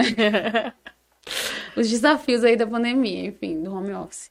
E aí eu fiz, só que eu achei meio zoado. Eu falei, mano, preciso pesquisar um pouco mais, assim, sobre, sobre os trâmites de como a cultura funciona dentro do nosso território e tal. E aí eu descobri um programa que chama Jovem Monitor Cultural, que é um programa de incentivo da Secretaria da Cultura, que ele paga para os jovens é, estudarem a produção cultural dentro do seu território. Então, tipo, ele é um programa que eu tenho. Eu trabalho, mas aí eles chamam de práticas dentro do meu trabalho, e eu tenho a parte teórica. Então, uma parte da semana eu tenho uma formação teórica e é muito legal esse programa, assim, até que as pessoas conheçam, né? Abre todo ano, chama Jovem Monitor Cultural pela Secretaria da Cultura. E eles te pagam para estudar. Mas eu também trabalho na Casa de Cultura, né? Então eu promovo eventos, faço a contratação da galera. E aí foi mais ou menos, como eu já trabalhava na casa, sendo oficineira, eu entrei para ser monitora, porque eu falei, mano, quero ter contato com várias linguagens artísticas e ver que linguagem casa mais com a temática ambiental, sei lá, contação de história, dança, teatro, que, que dá para eu ligar ali entre as duas coisas? Porque uma coisa que eu acho que tem é, muito dessa geração é essa multipluralidade de ser, então, de juntar várias coisas e de deixar o potencial daquilo muito maior, porque ela não é uma coisa só, sabe? Então, eu não sou só geocientista, eu sou geocientista, poeta, educadora mental, estudo permacultura, e tudo isso me compõe de uma forma muito mais rica. Então, foi aí que a cultura, ela foi entrando assim junto com, com a parte de educação ambiental. E aí hoje eu, eu trampo para a Secretaria da Cultura nessa, nessa casa de cultura. A gente coloca os eventos lá que tá rolando mais online, né? Então, como eu tô lá, então eu também faço questão de trazer artistas da quebrada, que essa galera ganhe dinheiro, então sei lá, quando a gente vai em shows, não sei se vocês costumavam ir antes da quarentena, mas tipo shows ou eventos de equipamentos da Secretaria da Cultura, então tanto bibliotecas quanto pontos de cultura ou Centro Cultural da Vergueiro, por exemplo, é uma referência aqui Sim. em São Paulo. Enfim, e aí esses eventos, eles têm uma curadoria, eles são escolhidos por algumas pessoas. E quem são essas pessoas que são escolhidas para ganhar dinheiro e incentivo do poder público? É uma nata ali de artistas em São Paulo que são escolhidas. Então, a partir do momento que eu tenho contato com, com esse nicho da produção cultural, eu começo a entender como que essa curadoria é feita. E aí a gente começa a perceber várias coisas. Então, por exemplo, eu chamo um artista lá da quebrada e eu falo, ó, oh, mano, pra eu te contratar, você precisa ter um bagulho que chama clipping, que é um documento com, com algum dos eventos que você já fez em PDF. E o cara, tipo, mano, mas como que eu faço isso? Eu tiro um print, aí como que eu transformo um bagulho em PDF? E Sim. não sabe fazer. Enquanto que um, um, um artista que tem um pouco mais de grana, que é boy, ele nem fala comigo. Quem fala é a produtora cultural dele. Então ele tem uma produtora que o representa várias contratações, é, alguns artistas é, da periferia acabam deixando de ser contratados porque eles param nesse nesse rolê burocrático. Sim. E aí o meu trampo lá é falar, não, mano, pega aqui a mão, bora fazer desse jeito que faz, você consegue fazer, vamos dar um jeito. E então eu comecei a me aventurar ali pelo, pelo rolê da produção cultural, juntando com a educação ambiental. Isso que você falou tem muito da questão do, dos editais, né? Edital. Porque é, você vê vários editais que saem e quem pega geralmente são artistas que, mano, não precisa. Você tem muita gente de sertanejo pegando uma grana do do governo absurda e não que os caras tão errado em pegar legalmente não, mas moralmente eu acho que sim. Moralmente eu acho errado, legalmente não. Porque a, uma grande parte dos artistas, eles não têm esse know-how de saber como monta um edital para você apresentar o seu projeto, pro seu projeto ser contemplado. Uhum. E é muito disso. Então, mano, seu trampo é muito é... fundamental para essa questão, tá ligado? E eu acho importante a gente divulgar isso. Então, tipo, a Secretaria da Cultura tem vários editais. Tem o PROMAC, tem o PROAC, tem o VAI. E daí, se vocês pesquisarem, é muito interessante, porque são todos editais e são editais que, gente, por exemplo, não tô falando de pouca grana. Um edital Sim. tipo PROAC é um edital que pode dar até 600 mil reais para o seu projeto. Então é tipo, projetos como esse, sabe? De um podcast, ou um projeto da minha oficina de permacultura. Então, as pessoas, elas não sabem, né? E volta aquela do... As pessoas têm que saber, elas não conhecem. É, as outras perspectivas de trabalho que elas podem ter, né? Sim. Então, tipo, isso é uma coisa que eu converso bastante na quebrada com a galera, porque o pessoal não entende muito o que que eu faço, como que eu trabalho. E aí eu acho importante as pessoas saberem outras possibilidades de trampo que existem, sabe? Outras formas de trampar. Então dá para eu trampar, trampar com projeto, sabe? Dá para eu pegar minha ideia, conseguir colocá-la no papel, sistematizar e ganhar um edital. Só que é muito de, é, é difícil, assim, pra galera que não, não sabe e não tem essa instrução. Porque a maioria da galera que ganha esses editais tem produtora. Eles Sim. pagam alguém para escrever para eles. Não é nem que eles sabem escrever. Não é, é isso. Eles têm um rolê de quem paga pra eles. E também é muito mal divulgado, né? Muito. É muito mal divulgado. Voltando, não é Porque- interessante que a quebrada saiba, não é interessante que a quebrada acesse. A gente falou muito sobre é, aqui sobre o afastamento que existe, tipo, das pessoas de quebrada para com qualquer iniciativa pública. Porque a iniciativa pública ela não vai chegar na quebrada. As pessoas da quebrada têm que ir atrás dela. E esse trampo de você ter que ir atrás de, tipo, você ter, ter alguém como você que, tipo, faça essa ponte é muito fundamental. Porque é isso, muda a vida, a perspectiva de trampo da galera que tá começando, da galera que já tá na cena há um tempo, mas não vê o trampo crescendo. Então, É. é E foda. pra galera da cultura é muito importante isso, porque Sim. às vezes rola uma, uma coisa que descredibiliza o seu trabalho quando você trabalha com arte.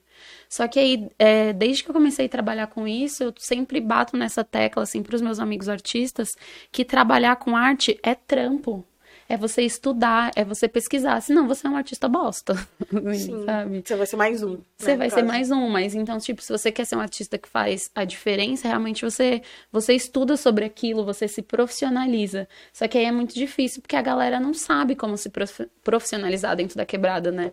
E aí rola, sei lá, não sei se vocês já assistiram Sintonia. Já. É que ele, é, é- essa série, é, Inclusive a Nelipa, né? É, tem umas cenas que são É, gravadas no algumas, Egito, tipo. Lá e no a Terminal ideia- É, é. Não, do Terminal Sacomã é muito E a mina, "Olha o caricato, né? caralho! O patente passando. Eu já imaginei eu correndo ali, né? Pegando o busão. Então, e esse bagulho do sintonia, tipo assim, mano, é exatamente isso o estereótipo da quebrada, tá ligado? São os três estereótipos. Os tipo, três estereótipos. Ou você é crente, Ou você vira MC ou você vai pra igreja. ou você vai pro crime. Ou você vai É, pro- então. É. É, então, crente- ou você é crente, ou você é ah, MC, não, ou você vai pro eu vi criminoso. O crente ou o criminoso, confundi, perdão. É, é os três estereótipos, tipo, pá, as três coisas que você pode ser, né? Tipo, Tipo, as Suas possibilidades únicas alternativas que você tem aí. É muito doido. E dentro disso, tipo, tem uma série de coisas também que não chega na quebrada, entre elas o entretenimento. Tipo, a gente é educado pra pensar que as pessoas não devem acessar espaços de lazer. E isso, tipo, é muito tirado das quebradas, quando você para pra pensar, tipo, quadra, ou, sei lá, um parquinho que seja, tipo, esse tipo de coisa. Ou se tem, não tem manutenção, Mano, ou não tem. é isso que eu ia falar. Que eu me lembre, tem o campão ali perto do, do Hospital Heliópolis, Campo do Elipa. uhum. E aquela quadra, quando você a tá... jaula, né? Isso, perto da rampa de skate, indo pro Terminal Sacomã. Que eu me lembro, assim, de quadra, tipo, faça acesso ao esporte ali, por ali, é só isso. Tem mais algum outro que eu não sei? Mano, tem umas coisas assim, tem uns lugares, umas pracinhas que é cheio de lixo. De Não. novo, é. E vocês estavam falando de acesso à cultura, tem o, o céu, tem, é que tem o céu Meninos ali perto, e tem o céu do Elipa também, que deu um acesso à cultura da hora pro pessoal. Porque lá tem muito projeto de esporte, de arte, etc. Então, foi um dos caminhos que facilitou. É, falou de quadro, eu lembrei do céu. Tem. Pô, obrigado, Marta, por ter criado os céus. é verdade, gestão da Marta. Mano, Só é que eu isso. só nem pe- penso nesses pontos. São pouquíssimos mesmo, assim, que você pode contar como um espaço de lazer. Mas porque também tem isso, né? O lazer, ele é, ele é pautado como uma... Ah, É, mano, faz aí. totalmente Supérfluo, né? uma coisa supérflua. Mas é o que a gente também tava falando agora há pouco sobre a importância de, de poder relaxar e de poder da luta não de te não adoecer. Cara, E isso o que você falou é tão crítico, porque a gente. Das duas, uma, ou a gente nasce não sabendo e fica a vida toda sem saber, ou a partir do momento que a gente sabe, a gente fica tipo, mano, eu preciso mudar isso, eu preciso mudar isso. Isso te desgasta pra caralho. Cara, é muito te desgastante. frita, tipo, né? É um preço muito alto, eu sempre falo, é um A preço a muito ignorância alto é uma benção, mano. de, de saber e de estar no corre também. Porque eu conheço muita gente que já desistiu do corre. Uhum. Entendeu? Que, tipo, mano, é isso. principalmente o Neil falou, né, da rapaziada mais velha, que não tem mais energia. Justamente porque adoeceu, porque, mano, você fica frito. Não tem uma alternativa, é bem. É mó triste ver quando você perde pessoas assim. Não, com certeza. Eu acho que por isso que tá a importância da gente sempre frisar a arte, a cultura e o lazer como uma política pública essencial para o desenvolvimento das pessoas, integrada com a educação. Então, mano, não tem como a gente falar de educação ou de acesso às políticas básicas sem falar de lazer. Porque a, acaba que a única alternativa de lazer, vou falar assim, bem do, do meu da minha experiência do Heliópolis, é o pessoal ir pro shopping Central Plaza. A galera vai pro shopping. Eu tenho um dinheiro, tenho alguma coisa? Ah, vou pro shopping. Ou pro ah, Shopping São Caetano, que é um pouco pro- mais recente. É. Ou pro shopping São Caetano. E aí fica o shopping como única alternativa de lazer possível para esse tipo de galera. Enquanto tem pessoas que têm o Ibirapuera, o Museu do Ipiranga ali, tipo, eu abro minha casa, eu tenho esse espaço de lazer. É o Então meu até os, quintal. até os parques, sabe? Tipo, as áreas verdes. Quanto que de área verde tem num lugar que tem 100 mil metros quadrados, que é o- a dimensão do Elipa, né? Então, E é maior que muita cidade que tem em São Paulo. Se for parar pra o pensar. Elipa é enorme, mano. O é uma mini Mano, sim. cidade, Você velho. pega São Caetano, Eu ia que é isso falar aqui isso. perto do Heliópolis, velho. E a gente pode entrar numa coisa da educação que eu acho muito importante de estimular nas crianças de hoje, que é essa curiosidade, essa curiosidade nata, empírica, sabe? Que nasce com toda criança. Porque uma pergunta que toda criança sempre faz é por quê? Por quê? Por quê? Como? Por quê? E aí a gente tá sempre podando as crianças, né? É porque sim, porque é assim.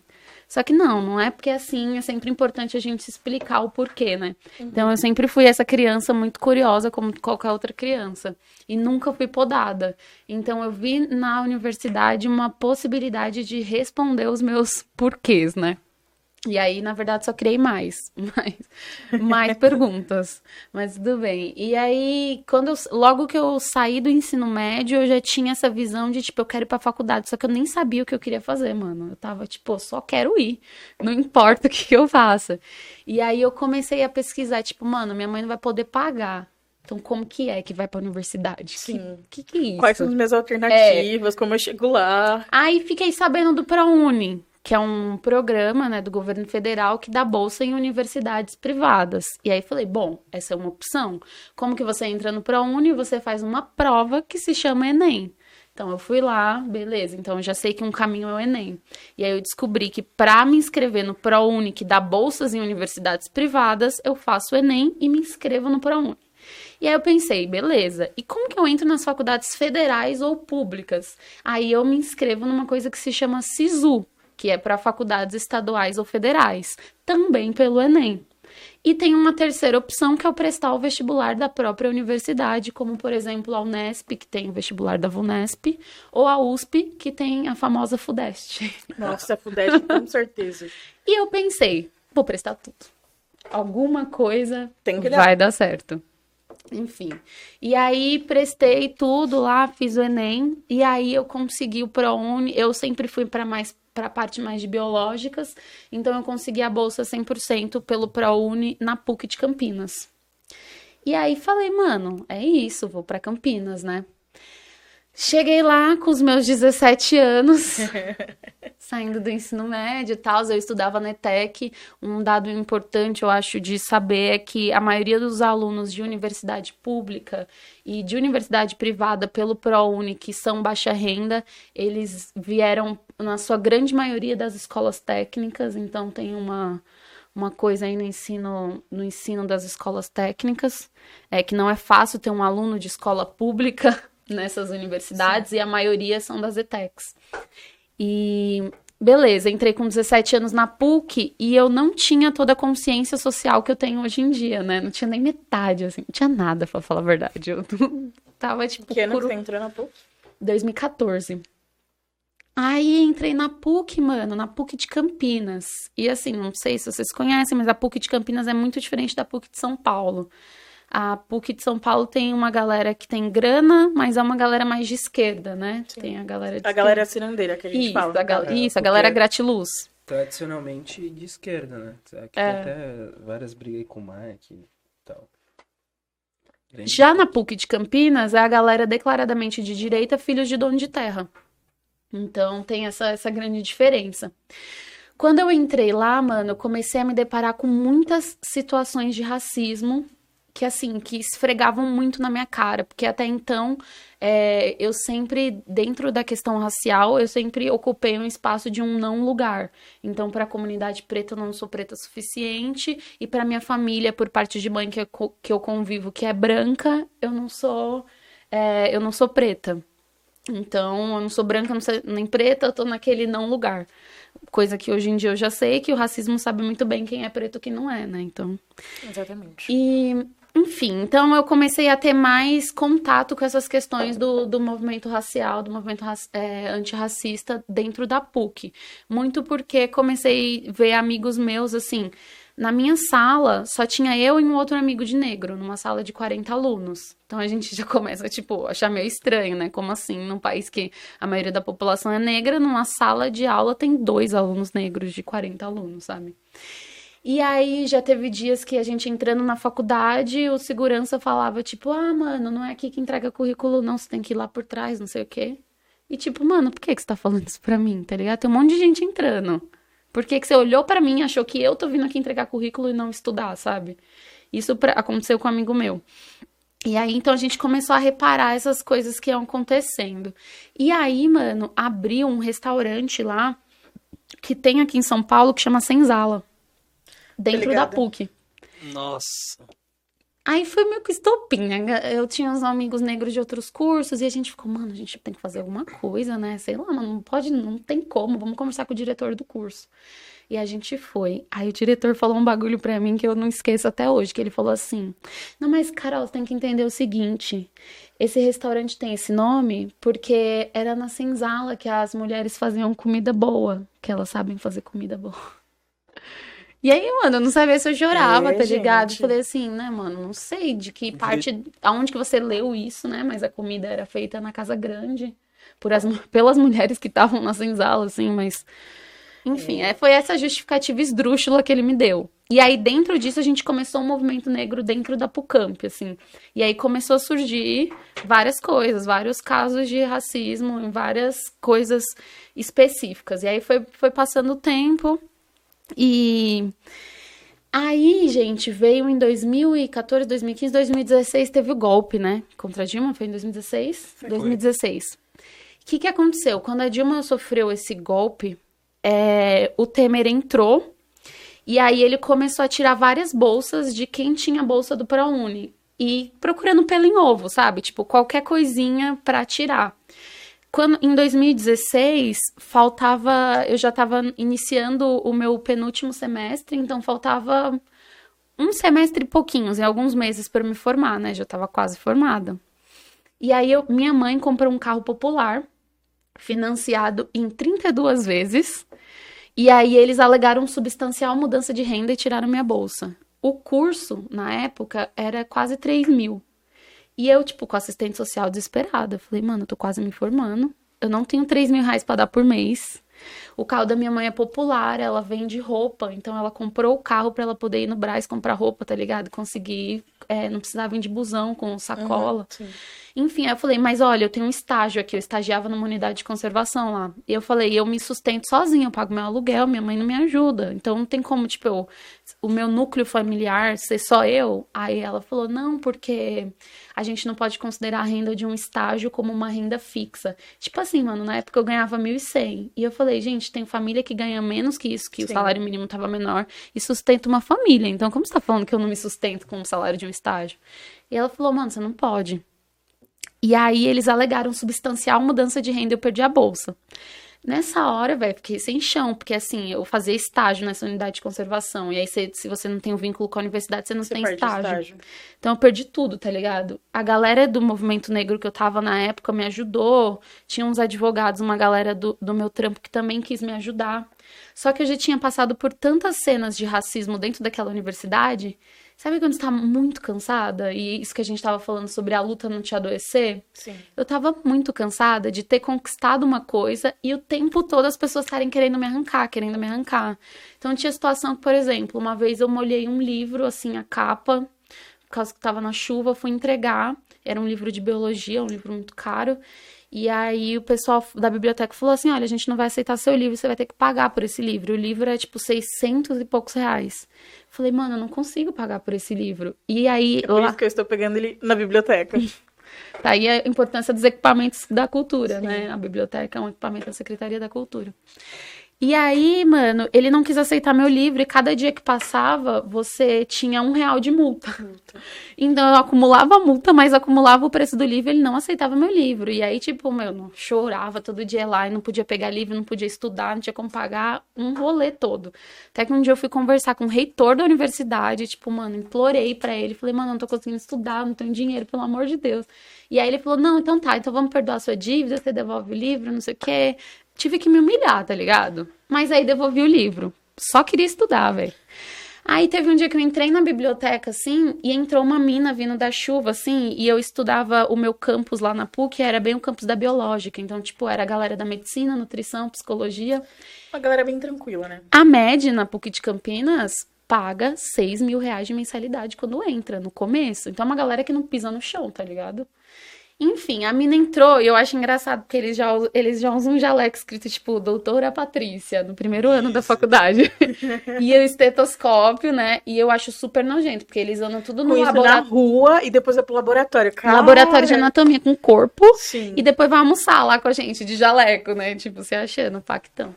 E a mina entrou comigo, assim, com esse jaleco, estetoscópio, loirinha e tal, e devolveu um livro todo molhado. Aí o mano pegou o livro, o mesmo que não tinha aceitado o meu, e falou assim: Ah, ainda bem que só fez umas ondulação, então se a gente colocar alguma coisa em cima, fica de boa. Filho da puta. Eu sou uma piada pra você? Mano, eu pulei em cima do balcão pra. Foi maior confusão. Então, tipo, era várias coisas dessas. E, tipo, isso é uma coisa que aconteceu, sabe? Então, foram três anos de provação de uma coisa que eu ganhei. Porque, se assim, não acredito, na, logicamente, na lógica da meritocracia. Mas eu estudei em escola pública, lutei pra caralho pra estar ali. E se mérito existisse, o mérito seria meu, não de um boy que estudou a vida toda no etapa e simplesmente tá estudando lá porque o pai pagou, tá ligado? Então, tipo, eu ganhei, eu conquistei aquela bolsa e a todo momento eles estavam tentando tirar de mim. Então, quando chegou nessa situação que eles alegaram substancial mudança de renda e meus amigos vieram em cima e falaram, mano, não, não, vamos continuar. Eles não podem te tirar daqui, eles não podem te tirar da sala de aula.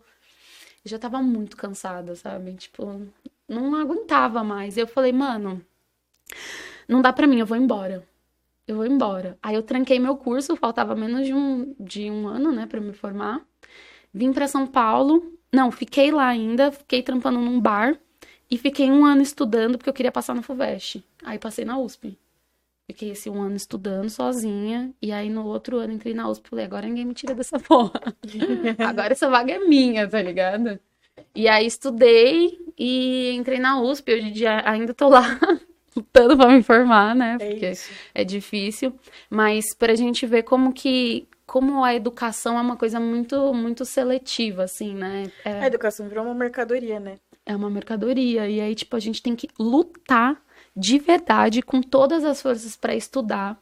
E aí tem uma coisa que é muito discutida dentro da universidade, que é a permanência estudantil, Sim. que é absolutamente importante. Então, não é só entrar na universidade, mas é dar condição para aquela, que aquela pessoa consiga permanecer na universidade, né? Então, ter livro, ter acesso a material e tudo mais. Então, o meu corre na universidade sempre foi muito louco, assim. Mas eu tô, eu tô lá e também tô pelas pessoas da quebrada para falar pra galera, tipo, mano, é, eu acho que toda forma de conhecimento é válido, né? Então, é legal você entrar na universidade ou não, ou adquirir conhecimento de outras formas, mas se você quiser entrar na universidade, bora junto para essa caminhada. Hoje em dia, na universidade, eu luto pelo fim do vestibular, porque para mim o vestibular ele é só mais uma grade para quem quer estudar. Educação deveria, deveria ser pública para quem quisesse, né? Eu quero estudar, eu vou estudar, não tenho que me matar por isso. Mas aí eu tive esse rolê, assim, na PUC, que foi muito difícil para mim. Hoje em dia ainda é uma coisa meio. Ah, velho, já era pra estar formada, já era pra ser bióloga, tá ligado? Não sou.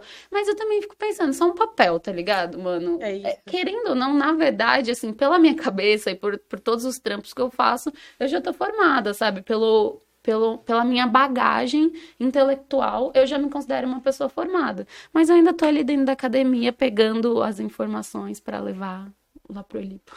É isso. Chupa pro camp. É isso. Chupa pro camp, racista do caralho. Absurdamente racista, pô. Parça, biologia é um curso muito. Muito específico. Muito. Você falou que eu tenho que ir pra faculdade, mas por que Deus? Por que Deus biologia? Você falou, não, é biologia. Então, porque, como eu falei, eu sempre tive esse, esse espírito é, de curiosidade, de querer saber porquê das coisas, de querer saber como, de saber como acontece e por que acontece. E aí eu sempre fui puxada mais para esse lado da ciência. Eu tinha pouco conhecimento das minhas opções, né, dos meus leques de opções do que eu poderia fazer na universidade. E a biologia na escola era uma matéria que eu sempre me dei muito bem, que eu sempre fui curiosa para essa área. Só que aí a biologia, apesar dela ser específica biológicas, ela é muito abrangente, porque ela tem a biologia, ela pode ir para genética, ela pode ir para biologia molecular, ela tem a biologia humana, mas ela tem a biologia animal. E tem a biologia ambiental, que é para onde eu acabei indo, né? Então, o curso que eu faço agora é Geociências e Educação Ambiental. Então, eu estudo todas as ciências É um da curso Terra. mais específico ainda do que a própria biologia. Eu era. Nossa, vocês eram, vocês eram bem em biologia? Eu adorava, cara. Nossa, Não, não foi a outra, minha voz. tá tudo bem? É. É, Isso foi muito era. A gente Bebe, estudou junto, inclusive, né? Saudades, professor Elvira. É. Cara, eu era muito boa em biologia. Saudades. Nossa, eu era muito. Biologia foi, tipo, a única matéria que entrou na minha grade no ensino médio que eu não odiei. Que, no caso, as outras eram física e química. É que, mano, É, essa... Física e química, eu gostava de física, química, mais ou Eu menos. sou terrivelmente Biologia, de humanas, Mano. cara. E a biologia, tipo, eu falava, mano, como que eu posso Eu- entender eu isso? Eu não entendo física, sabe? E, Tá mano, puta. é que essa professora que deu aula pra gente na ET, tipo, mano, ela era do caralho e em contrapartida de física e química, Era foda. é. A, a professora de química foi sequestrada depois, os alunos comemoraram. Você tava na escola ainda? Não, eu Quando- sabia que furaram o pneu do carro dela. Não, a. Yeti foi sequestrada, mano. Sério, mano, não sabia. Como, como assim? Mano, a professora Por um foi... aluno? A Rolavam teorias que eram né? ex-alunos, não sei o quê. Mas eu tenho um amigo que só passou em química no último ano porque a professora foi sequestrada e ela não voltou pra dar aula. Hum, suspeito, E essa professora era bem filha da puta. Ah, cara, eu lembro que eu no segundo ano foi o único ano que não me chama de coterdeira, eu tive bolsa. Foi o único Quarterdeira, Coterdeira, Foi o único ano que eu não fiz escola particular, eu fui pra escola pública e aí, Nossa! Perrengue chique. ai, gente. Fiquei um ano na escola pública. Cara, eu não queria sair de lá depois, porque é Da isso, escola pública? o- as pessoas que eu conheci lá, tipo, me, me somaram muito mais socialmente do que os meus amigos que eu conheci, tipo, na escola particular. Mas do ponto em si, que a gente tava falando sobre a física, química e tal, tipo, eu lembro que, mano, minha professora de biologia, ela era louca. Louca, louca, louca, louca, louca. Mas ela não faltava nunca também. Era a única professora que eu tinha que não faltava. Por isso que, tipo, eu acho que eu persisti muito na biologia também. Porque ela, tipo, trazia muito isso. Ela e meu professor de história, que inclusive meu professor de história me acompanha até hoje. Tipo, mano, eu, troco de trampo, ele vem me dar parabéns. Ele sempre fala, é muita satisfação te acompanhar e ver o que você se tornou. Porque na época eu tinha certeza que ia fazer história, né? E aí ele falou que um dia ia ser colega dele de profissão. E aí eu fui pro direito. e tô aqui agora. Mas Eu- ele- Nossa. É, é- é na biologia que você aprende sobre. Deve ser, né? É, é, o- Aí vem Já- a pergunta. Já vou dar risada já. Diga. Olha o corte vindo aí. evolução, evolução. É. Evolução da é, exatamente. teoria da Não, não. evolução. A gente aprende em matemática. Ah, tomar no tipo, É isso ai, mesmo. Tomar no teu- É muito louco aprender sobre evolução. E eu lembro, a única coisa que eu Darwin. lembro era que tinha uma menina que era filha de pastor. Nossa, tô... E eu tinha um professor que, mano, JC, se você tiver vivo JC. ainda, o seu velho, era um velho bombado, gigantesco, que ele. Ele falou que ele tomava muita bomba quando ele era moleque. E aí ele falou, eu me fudi muito com bomba, enfim. Saudade JC. Que inclusive, quando você falava que JC era de Jesus Cristo, ele ficava bravo. Ele era muito ateu. E eu só lembro disso, mano. Nas aulas de biologia a menina ficava puta, porque o maluco falava que o criacionismo não existia. E aí a menina que era filho de pastor ficava. Cara, eu fiz fundamental em escola de Religiosa. crente. Misericórdia. Por Mano. muito tempo, tipo, tiveram coisas que eu não acessei, assim. Eu lembro que, eu lembro até hoje da minha professora de ciências que ela falava assim: a gente vai falar aqui sobre o que o mundo fala, mas a gente sabe que a verdade é o que Deus fala, o que a Bíblia fala. Ela falava isso. Mano, sempre, Mano. tipo, todos os anos foi muito isso, assim. E aí, hoje a filha dela estuda medicina, tá ligado? É, tipo, muito doido pensar isso. Aí eu fico pensando, caralho, mano. Olha, isso é um bagulho muito foda que sempre me atraiu na biologia, que foi que é essa discussão assim, tipo, ciência versus religião. Isso é um bagulho pra mim assim, nossa, adoro Muito. falar disso, sempre falei desde o ensino médio e depois na faculdade e hoje em dia, porque eu acho que eu não sou uma pessoa de, de nenhuma religião assim, a minha fé na ciência. Só que eu, eu não acho que a ciência e Deus, elas são um contraponto, sabe? Que elas Cara, andam sim, em lugares exatamente. separados da estrada. Então, acho que a gente precisa também muito é, levantar, entender esse debate, assim, a importância das crenças, até pelo momento político que a gente vive, né? O que eu acho que rola muito com a maior parte das pessoas é não saberem interpretar o ensinamento religioso. É A pessoa ser muito literal, levar aquilo a ferro Cara. e fogo e achar que de fato não é construir uma arca e conseguiu É. botar Sabe dois que- animais de sabe cada uma espécie. coisa que eu penso? É Isso, tipo, não só a igreja evangélica, né, protestante, mas a história, num geral, ela critica muito a igreja católica por um período que foi ali a Idade Média, onde só os padres tinham acesso a- Ao conhecimento. ao conhecimento e que, tipo, ele era elitizado e tudo mais, e que só eles sabiam de toda a verdade, que a partir do momento que pessoas começaram a desafiar esse conhecimento que eles tinham, eram dadas como bruxas, ou enfim, feiticeiros e tal. Mas eu acho hoje que esse grande mercado da fé que se tornou também atingiu a educação. Porque da mesma forma que eu fui criada, tipo, eu estudei o fundamental inteiro em escola religiosa. E aí eu lembro quando eu fui pro ensino médio, eu falei assim, caralho!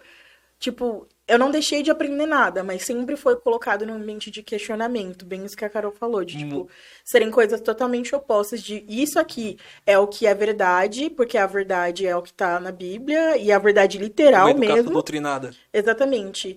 E o resto é do mundo.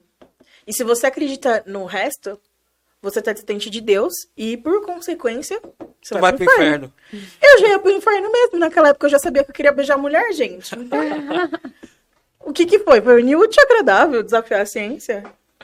É, gente, eu acho muito louco, porque assim, é, principalmente em tempos de Covid-19 Cara, assim, e de negacionismo da Mano. ciência, a gente tem que entender a diferença de um fato para uma informação ou para uma mera crença, né? Um fato é uma coisa discutida historicamente entre cientistas que estão ali elaborando uma teoria há muito tempo.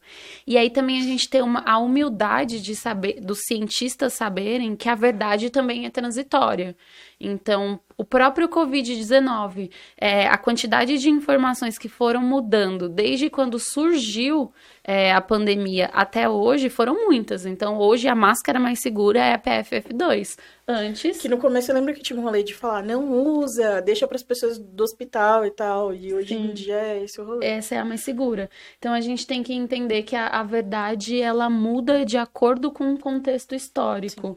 E, e a fé ela também tá aí. Só que uma não vem para negar a outra, porque, por exemplo, a teoria da evolução das espécies, que as espécies foram. que teve o Big Bang e as espécies foram evoluindo, ela é baseada em fatos, então em registros fósseis históricos. Só que eu posso achar dentro da minha fé que Deus coordenou o processo de evolução. E aí tudo bem, só que a gente tem que entender a religião como algo absolutamente individual. E uma, uma concepção que é individual, ela não pode ser usada para pautar uma política pública, por exemplo. É aí que entra Exatamente. o papel da, é, da biologia. Mas a gente também está sempre misturando as duas coisas. Eu lembro que uma vez eu assisti uma palestra que chama Biologia da Fé. E aí, nessa palestra, o mano falava que o mesmo hormônio que libera no nosso corpo quando a gente está rezando com muita fé, com muita fé mesmo, é o mesmo hormônio que libera quando a gente está gozando. Eu nunca tive tanta fé na minha vida. Não, Mano, eu sabia que havia um comentário bem Guilherme. do Guilherme. eu tô Eu rezando sabia. errado. E eu sou evangélico. Eu sou evangélico, não crente. E eu sempre falo isso, que dá pra ser evangélico e não crente. Tem que ser crente. que eu sou um exemplo vivo. Mas eu acabei de saber que a minha vida inteira eu rezei muito errado. Porque senão, minha Ah, distorcendo os fatos aí. É assim que nasce uma fake news, gente. eu ia rezar, mas era todo dia. Não, você falou fake news, velho. É, acho que todo mundo deve ter ouvido alguém, algum conhecido falar uma, grose, uma groselha absurda Cara, em época de Covid. Eu eu tive. posso te falar uma coisa? Mano, Eu bem que se- amo minha família. Eu amo minha família mesmo. Mas o grupo da minha família é insalubre. Eu nunca estive no grupo da minha família. Me colocaram eu saí. Eu descobri que eu, eu só tô lá pra saber da minha avó. e no meu aniversário me dão parabéns, então eu sempre retribuo. Mas Aí- é difícil, Te cara. marcam pra você Meu- responder, né? Porque se Exatamente, você. é difícil. Mano, é, eu vi um mano, tipo, ele falou, fiquei, mano, não, não, não fala isso. É, a gente tava trocando ideia e tal, pô, vai sair a vacina tal, vários tipos, não sei o quê. Aí eu falei, ah, mano, mas é que estão surgindo as variantes, né? Do, do Covid e tal. Aí o cara, não, isso daí é tudo feito em empresa. Você não vê o carro da Google passando? Ele que tá espalhando esse vírus aí. Não, é demais. Aquela bola lá Não, fica você tá o vírus novo. O cara falando isso, tipo, eu falei, Acreditando no que ele tava crente. falando. Não, e as eu assim, pessoas ó. falam isso com muita convicção. Não, e falou assim, não, as empresas estão fazendo isso, que não sei o que, pra se beneficiar, e é o carro do Google que tá espalhando o coronavírus. Mas você viu que, Gente, tô que, chocada. que saiu nesses últimos dias, o que não é uma mentira, que talvez o vírus tenha sido. é, realmente saiu de. No laboratório? Do laboratório de Wuhan. Talvez. Não é uma fake news. Talvez deu uma bosta lá com o manuseio do- de algum pesquisador, alguma coisa. Talvez. Isso não. eles estudarem o vírus, eles faziam o vírus ficar mais forte, porque era mais fácil de estudar. Então eles pegavam o vírus e mutavam ele pra ele ficar bem mais potente pra eles poderem estudar. E a Vai. ideia é que esse vírus que eles mutavam, mutaram pra estudar, meio que. Deu bosta. Parece que. Parece que escapuliu. Aí Escapuliu aqui um. Uma pandemiazinha aqui. Uma arma química, né, Parece querendo que, não. parece que. E isso é muito triste. Ser hum- Se isso for verdade, quem espalhou as fake news lá quando isso nem era debatido, gente. Vai achar que tem um... Um fundo Falou de isso aí verdade. foi criado em um laboratório. laboratório chinês. Talvez tenha sido mesmo. Você sabe quem vai falar que já disse isso lá atrás, né? Seria o É Nós um podcast bolsonarista? Aff, gente. Nunca.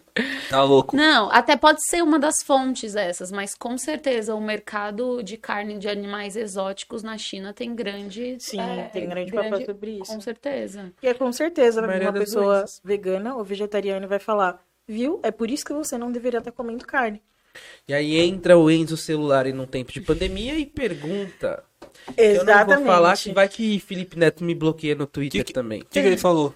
Ele- Nossa, é muito bom saber que você não sabe disso. Significa que a ignorância continua sendo uma benção. Não. Você não quer saber disso, Ele falou eu no acho. Twitter? É, ele. Eu não ele- entrei muito. Internet. Mas virou. Eu não virou- vi. O que, que ele falou? Ele, ele perguntou se o consumo de carne caiu, certo? Entre os jovens de 15 a 29 anos, acho.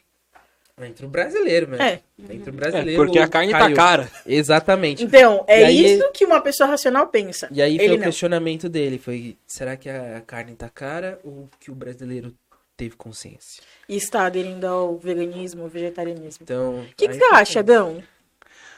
Quanto tá um quilo de, de acém no mercado mesmo? Mano, tá caro. Tá tudo caro, velho. Carne tá É isso. cara. Mas enfim, É, gente, mas é que aí a gente entra num discurso, tipo, não sei se vocês já viram, tem uma mana que é ativista ambiental, é, bem conhecida, que é a Luísa Mel, né?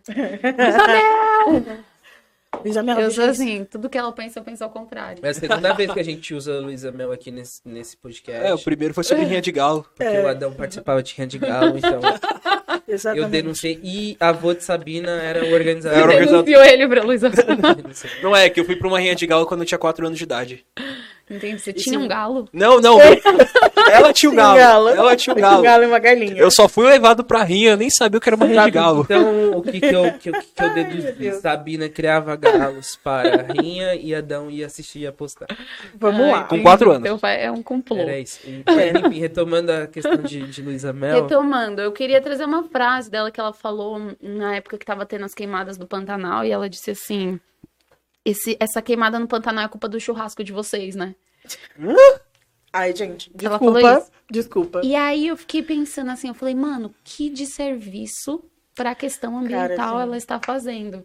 Porque assim, velho, o consumo de carne, a gente tem que entender que o consumo de carne no Brasil é uma coisa cultural. Então, por exemplo, na quebrada, mano, eu como a semana inteira salsicha, ovo, carne moída, sei lá, nem carne moída. Quando chega no final de semana e sobra um dinheiro ou eu ganho, tipo, alguma coisa a mais do meu, do meu patrão, o que que eu vou fazer pra comemorar? Eu vou fazer um Churras com churrasco parceiro. Um churras com os parceiros. É isso que eu vou fazer. Então é uma questão de ascensão. Então quanto mais dinheiro eu tenho, mais carne eu como. Então tudo que é cultural a gente tem que entender que não é simples assim. Não é só falar, ai, não come carne porque coitado do bichinho, sabe? Não é assim que funciona. Mas é sobre dar uma possibilidade das pessoas terem outras coisas para comer também.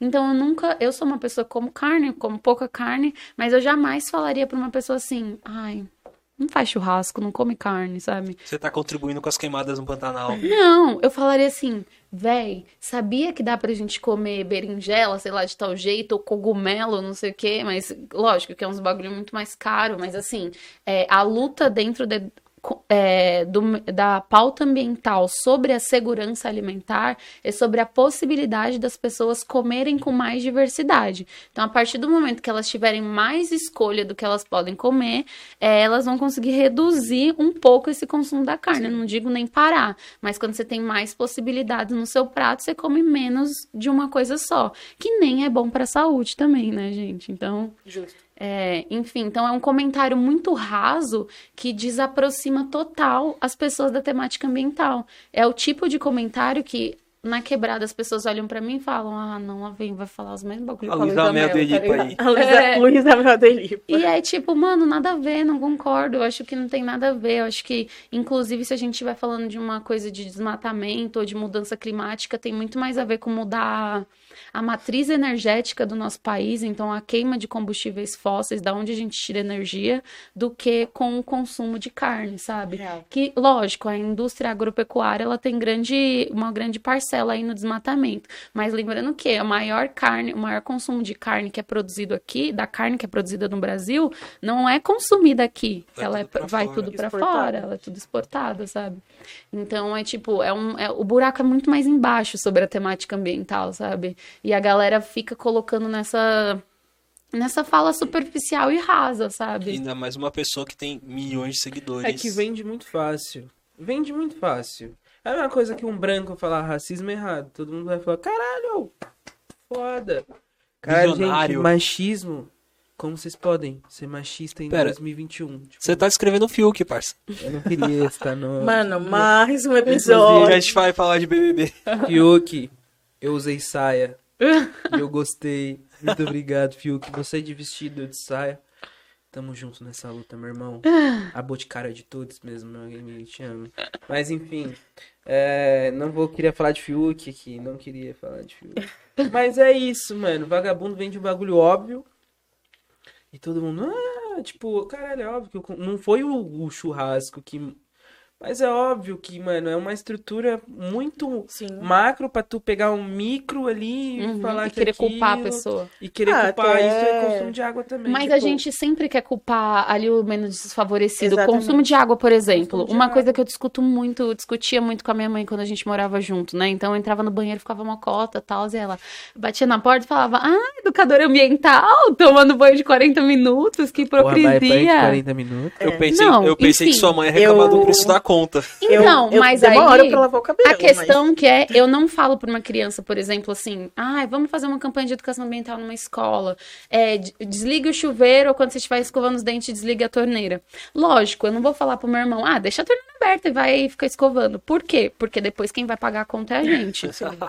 O problema está no preço da conta. Só que assim, gente, o gasto doméstico de água não é nem 2% do gasto é, total de água de uma cidade. O que gasta muito mais é, um- é a indústria, gente. É É o gasta- agro. A indústria pecuária gasta muita É água. muito aquele meme de. Pra fazer uma Coca-Cola, é muito Isso litro de mesmo. água. Fecha sua torneira enquanto você estiver escovando os dentes pra que o agronegócio desperdice tudo e a gente continue Lembra? sem água. Não, e lançam umas campanhas muito nada a assim. ver. Lembra a época da campanha do Faça Xixi no Banho?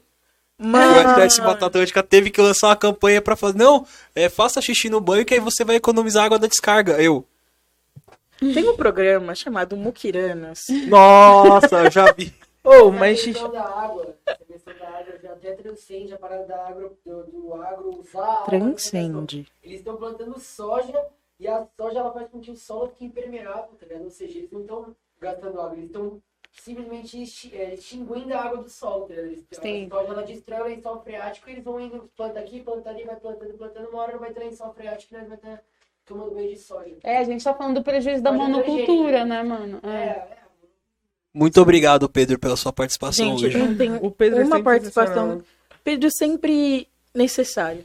Cirúrgico. A gente vai gravar um episódio com ele. Na Vai gravar, verdade, ter um qualquer com dia eu vou ser substituída pelo Pedro, que eu tenho certeza nessa Eu bancada. prefiro que o Adão saia. É, tio. Eu também. Não queria dizer nada. Então, Fechou. fechou. Ai, maioria, temos maioria. Adão, Pedro. Próximo Adão, episódio. pergunta, Você sabe manusear o, os negócios lá, som, áudio? Guilherme, eu não tinha te xingado Ó, até hoje. Até agora eu não YouTube, tinha o xingado. YouTube, ele dá uma baixada em xingamento. É só colocar o pi depois. Não vai colocar, você sabe que não Você vai. sabe que não vai. Mas, mano, Gente, eu tenho uma poesia muito da hora disso. Vocês querem ouvir? Ah, eu quero, com Manda. certeza. quer, solta agora. Posso soltar agora? Agora, solta agora. Solta agora. Ó, os caras vêm com papo de canudo de inox, dia da terra, exige de nós mudança de hábito, come mais orgânico, economiza água. Quando não tem nem caçamba de lixo nas ruas da quebrada, e eu tô falando das com tampa, fechada. No encontro com Fátima Bernardes passou, enchente na comunidade, e lá do sofá o mano gritou, olá, povo sem educação, joga lixo no chão, e eu fiquei pensando, educação... Ainda bem que você citou, mas não me vem com essas educação de escola sem partido, de só reproduzir o que está nos livros, sem levar em conta o que eu tenho vivido. Querer resolver os meus problemas ambientais e os problemas do mundo sem um recorte de gênero, raça e classe não nos cabe. Então, tira a mão do meu bolso e olha no meu olho. Para de dar papo de meritocracia para os menor comer. Alimenta nós com as perspectivas, porque as soluções a gente tem de monte. Já viu horta vertical em viela que não bate sol? Cimento e umidade? Imagine o que a gente não faria se a energia do sol fosse mesmo para todos, mas good vibes da varanda ensolarada tá fácil. Só que não se preocupa. Eu não quero roubar a sua luz, eu estudei e eu sei que tem energia do sol para todo mundo. Não adianta a empresa de energia canadense querer vir monopolizar ou canalizar, porque foi isso que fizeram com os rios da minha cidade. Sabesp dá desconto para quem economiza água? É palhaçada, né, velho? Eu já disse que estudei, vocês estão tirando com a minha cara. O que a empresa do meu patrão gasta não é nem a go... o que eu gasto na minha casa não é nem a gota d'água do que a empresa do meu patrão gasta. Eu estudo meio ambiente, vocês vêm pôr a culpa da falta de água na gente, os papos ambiental me dá coceira. Quando vocês vão parar de falar tanta asneira, bora falar de sane- saneamento básico. Ali, na passagem B, tem esgoto a céu aberto de lazer para as crianças, olha só. Até esgoto tá sem teto, o buraco é fundo e quente. Nem na grama eu posso pisar. Nos ensinam a engaiolar as aves, tem chance, gente, da liberdade de cantar? Caralho. Caralho. Nossa. E aí, e aí, e aí? Ainda citou Mano. a passagem B. E aí, e aí? Não, eu acho. Não. Ainda deu umas travadas aqui, né, gente? As Gente, cervejas. e é isso que. Caralho, ó, o corte veio lindo. Esse Nossa. um Recado pra Luísa. Mel. Exatamente. Recado pra Luísa. E é isso que você vai ver lá no Slam do Lipa. É isso aí. Exatamente. Muito Caralho, disso. E tu, mano, tu falou de, de horta vertical. Como que tá a questão da, de- das hortas na comunidade? Tem, tem algum projeto assim? Tá, caminha se tem? Qual, qual que é a fita, tá ligado? Aham. Então, mano, tipo, a horta, ela entra num bagulho muito louco, assim, porque sempre que a questão ambiental ela é pautada, dependendo da classe, ela é pautada sempre por atitudes individuais. Então, eu tô falando da minha sacolinha, do meu canudo de inox, da minha horta vertical. Quando a questão ambiental, ao meu ver, é pautado numa perspectiva periférica, ela faz mais sentido quando as atitudes são coletivas. Que aí sim eu acho que elas têm alguma, alguma força de mudança real, mais do que atitudes individuais. Então não tô falando pra você que tá assistindo, ah, leva sacola de plástico mesmo na feira, foda-se, não leva sacola de algodão. Não leve. Mas saiba que a sua atitude não é tipo, ah, eu sou um revolucionário ambiental. Não, mano. É tipo, é só uma atitude individual, você não tá fazendo revolução nenhuma. Beleza, faça, mas tenha consciência disso que as atitudes coletivas ambientais, elas têm muito mais impacto, né? E aí a horta, ela entra dentro dessa atitude coletiva, uma horta comunitária. Eu posso fazer uma horta na minha casa? Legal, bonitinho, você gosta de planta? Eu tenho uma horta vertical na minha casa. Só que eu não levanto essa bandeira de tipo, olha, eu sou ambientalista porque eu tenho uma horta vertical na minha casa. Não é isso. Agora, uma horta comunitária é uma possibilidade de encontro, então, de várias pessoas estarem ali naquele lugar uhum. e, e trocarem ideias sobre, tipo, como que é produzir um alimento desde a hora que você qual que é o caminho que o alimento faz, Sim. desde a hora que é produzido até a hora que ele chega no seu prato. É, e é, é um espaço de diálogo e também que a gente pode discutir essa questão da segurança alimentar, então da diversidade de alimentação. É, eu dava oficina de horta comunitária né, lá na Casa de Cultura Chico Science, e aí a ideia era fazer essa horta nesse espaço coletivo, que faz, faz muito mais sentido porque muita gente pode acessar. No Heliópolis, é muito difícil ainda a gente ter um projeto de horta porque a gente esbarra naquela questão do lixo. Uhum. Então não adianta eu ter uma horta e ter rato fazendo xixi na horta, porque as pessoas não vão comer um alimento que um rato fez xixi, ou que um cachorro fez xixi, ou que um pombo cagou. Então a gente tem que voltar um passinho atrás, resolver primeiro a questão do lixo e depois partir para a parte de segurança alimentar. Então, ela é uma. É, é uma pauta que, assim, ainda tem algumas coisas que precisam vir antes. Sim. Falando de um contexto periférico, né? Caralho. Eu... É porque eu tomei surra de poesia aqui. O e aí eu fico sem. Eu fico sem o que falar. Às vezes eu fico sem o que falar aqui quando eu tomo surra de poesia. Foi pedrada, mas é real, né, mano? É difícil a gente falar de uma horta comunitária de um bagulho desse se a gente não tem o mínimo, né? De, é, a gente não tem a base, que é o lixo. Então, tipo, acho que a gente tem que falar sobre compostagem, por exemplo. Então, sim, sei lá, uma coisa que a galera me pergunta muito, cara, o que, que é compostagem? Então, sei lá, posso até falar aqui que é, por exemplo, a gente não faz a reciclagem, separa papel, vidro, pá, esses bagulho. Uhum. O que que a gente não coloca ali na reciclagem? O alimento orgânico. orgânico. A compostagem é basicamente a reciclagem desse alimento orgânico.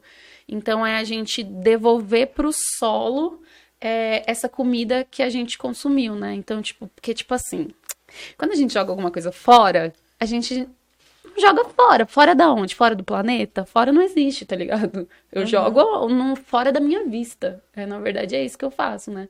Então, é, é mais sobre essa concepção de que lixo eu gero e para onde vai o meu lixo. Então, quando a gente está falando de, uma, de grandes plantações, eles usam muito veneno, muito agrotóxico. É um mercado muito grande aqui no Brasil, um mercado de veneno uhum. agrotóxico e transgênico. A compostagem é uma alternativa sustentável e ecológica para o uso de veneno e agrotóxico, porque ela está voltando, devolvendo esse nutriente para o solo da forma mais natural possível. Então é basicamente eu pegar o resto dos meus alimentos e devolver para o solo. E aí eu não preciso usar veneno, não preciso usar adubo químico, porque eu já estou usando um adubo natural, que é os restos da minha comida, sabe? Então a compostagem é basicamente isso, é uma alternativa ao veneno. É uma alternativa que já é muito usado em muitos lugares, assim, muitas cidades são modelos assim de uso da compostagem. Quais cidades, por exemplo? Então, aqui no, aqui no Brasil, mais para a região sul. Assim, são é os únicos lugares que eu conheço. Agora, no, no Brasil é muito difícil, assim, é mais assim, tipo Califórnia, é, lugares como Canadá, na Austrália, compostagem, tipo, compostagem em, em larga escala? Em larga escala, assim, falando de cidade mesmo. No Brasil é sempre alguma experiência muito particular de bairro, assim, sabe? E como funcionam esses trabalhos de compostagem em larga escala? Pra você explicar mais ou menos para conseguir elucidar um pouco melhor. Tá. É, não tem coleta seletiva, então os caminhões passam lá e aí recolhem uhum. o, seu, é, o seu vidro, o seu papel e tal. Então, esse também seria um dever do Estado fazer essa, essa o recolhimento desses resíduos sólidos, né? Desses, é, desses resíduos orgânicos, na verdade. Então, passam, a, a prefeitura manda caminhões passarem e recolherem esse lixo. Em alguns lugares, é, esses resíduos são tratados no próprio bairro. E aí tem um rolê que é tipo assim. É, as pessoas vão jogando, jogam o seu material orgânico, aí elas têm que jogar uma matéria seca em cima para não ter cheiro, não ter odor nem nada, e aí colocam minhoca ali dentro. Essa minhoca, ela vai comer esses alimentos orgânicos humus, e ela vai né? cagar e produzir o humus, que é tipo um, um super adubo natural. E aí é, a prefeitura vem e recolhe. É um tratamento de cocô, assim, gente, tá ligado? É, é, é tipo assim, é a gente pensar, é a gente olhar pra natureza e ver que ela está funcionando ali há milhares de anos, tá ligado? Tipo, milhares de anos a natureza tá ali funcionando sozinha, sem nenhuma intervenção humana. E a gente olhar pra ela, ver como que ela funciona de uma forma cíclica e sistêmica e usar as nossas tecnologias para potencializar uma coisa que já existe de forma natural. Então eu não tô falando de olhar para a natureza e falar, ai, que fofo, que lindo, paz, amor, abraçar a árvore. Não.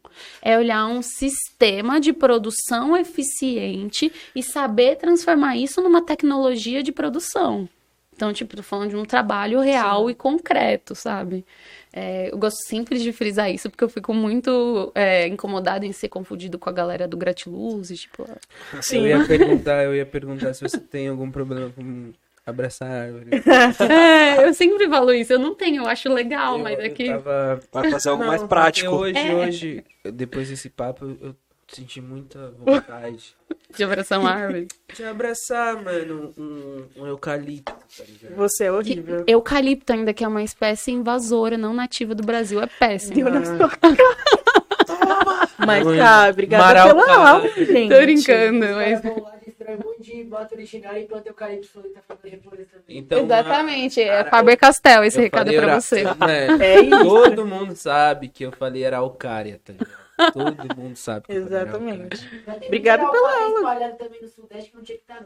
Ah, é isso. Caralho! Porque o É Nós também é protesto. A produção quer falar. O, silen- o silenciamento do produtor branco do É Nós Podcast. Produto. Ué, nós é reparação histórica. É isso. E, mano, você falou de outros países, pá, mas eu quero puxar pro Brasil. Puxando esse gancho. É, Só vocês falaram isso hoje, repararam? É porque Perseguição cota. pessoa. Ai, com certeza, Adão. Eu acordo e penso, vou perseguir o Adão Ah, hoje. eu acho. Ah, a poupe. perseguição do homem negro no podcast negro. É. É, O que, que você acha do Ricardo Salles? Nossa, Nossa! tipo, a gente tava assim, sussa. Mano, nossa, é xingar ou falar? Fica à vontade, solta a voz. Mano, esse cara, ele é o que tem de mais terrível e abominável para a cena ambiental do nosso país. Assim, ele já disse em reuniões: vamos aproveitar a pandemia para passar a boiada. Ele é o que representa tudo de mais conservador e anti-reforma agrária dentro do nosso país. Então, quando a gente está falando de meio ambiente, a primeira coisa que eu acho que eu nem eu não falei aqui, mas que é extremamente importante, é reforma agrária Sim. é a divisão de terras. Somos um país de colônia, né? Então a nossa, a nossa ocupação historicamente ela é racista. E aí a gente pode até entrar num termo que não sei se é pouco conhecido assim, mas dentre as pessoas que eu converso, que é o racismo ambiental, mas que fala sobre essa sobre a divisão de terras e como é, os povos originários indígenas foram ficando sempre é, sempre excluídos e à margem do que se é produzido ali naquela terra que sempre foi deles, né? Então, quando a gente fala de, de reforma agrária, o Salles ele vai totalmente de, é, de desencontro a essa temática. Então, sei lá, é, o Lula, quando ele foi, ele veio ali com muitas campanhas e ele sempre falava de reforma agrária. Essa é uma questão muito foda no Brasil, essa é uma questão que mata pessoas. Então, tem vários ambientalistas morrendo que levantam essa pauta. Porque terra vale muito no Brasil. Terra é uma das coisas que mais vale, porque a gente está falando de produção, né? A gente está falando do máximo do suprassumo do acúmulo de capital. É você ser dono de terra, é você ser dono dos meios de produção. Então, se você tem terra, você tem os meios de produção, você é o patrão, você que manda e você que dita a economia desse país. Quando o Lula falava de reforma agrária, pouco ele era ouvido.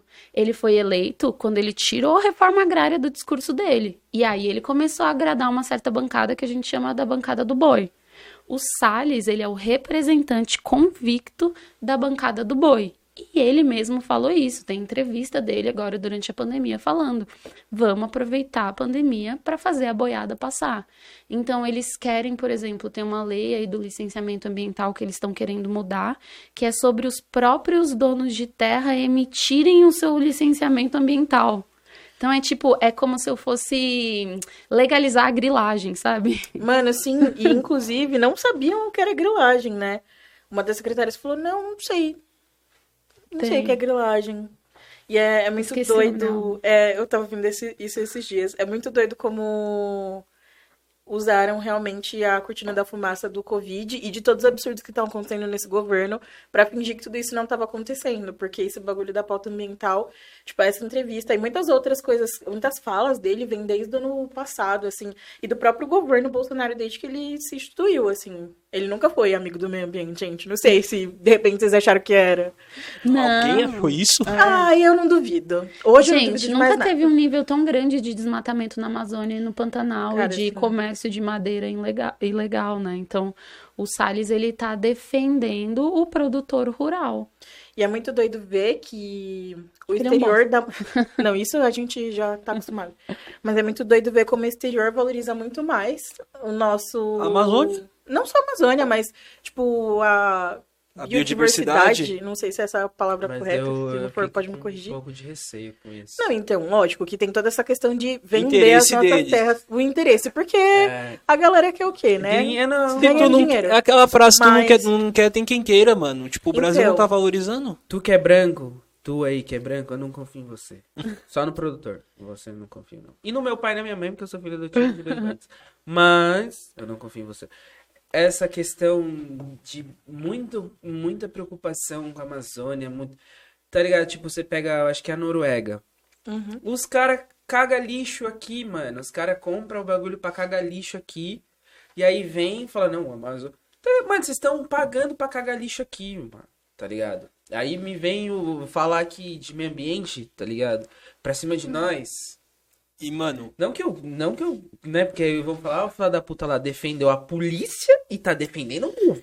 É Não. difícil, né, Guilherme Macedo?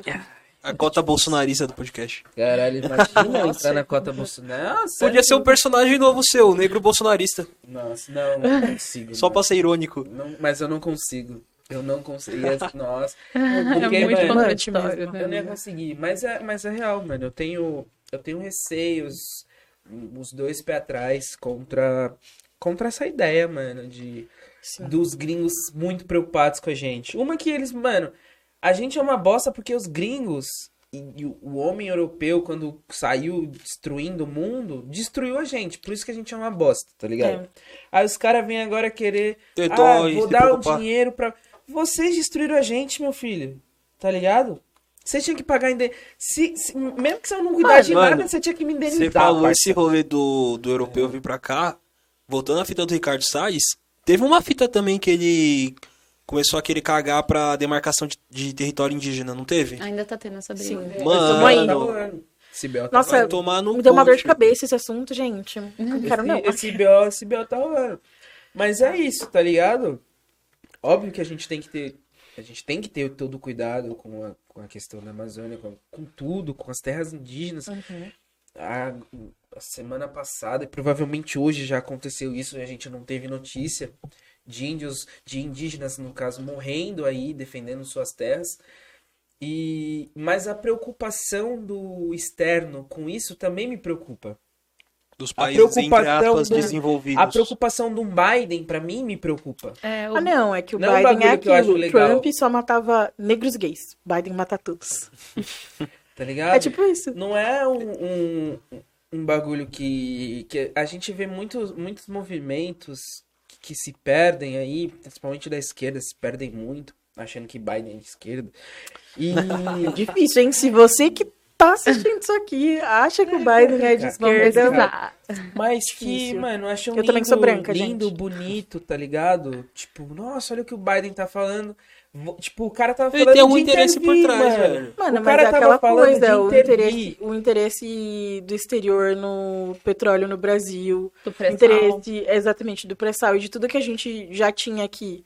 Se você for pegar os últimos 10 anos nesse contexto de exploração mineral e de exploração de terra, Tá ligado? O cara tava falando. não que isso, tipo, neutralize o- a merda que já tá sendo feita aqui. Só Muito ajudou a gravar. contrário.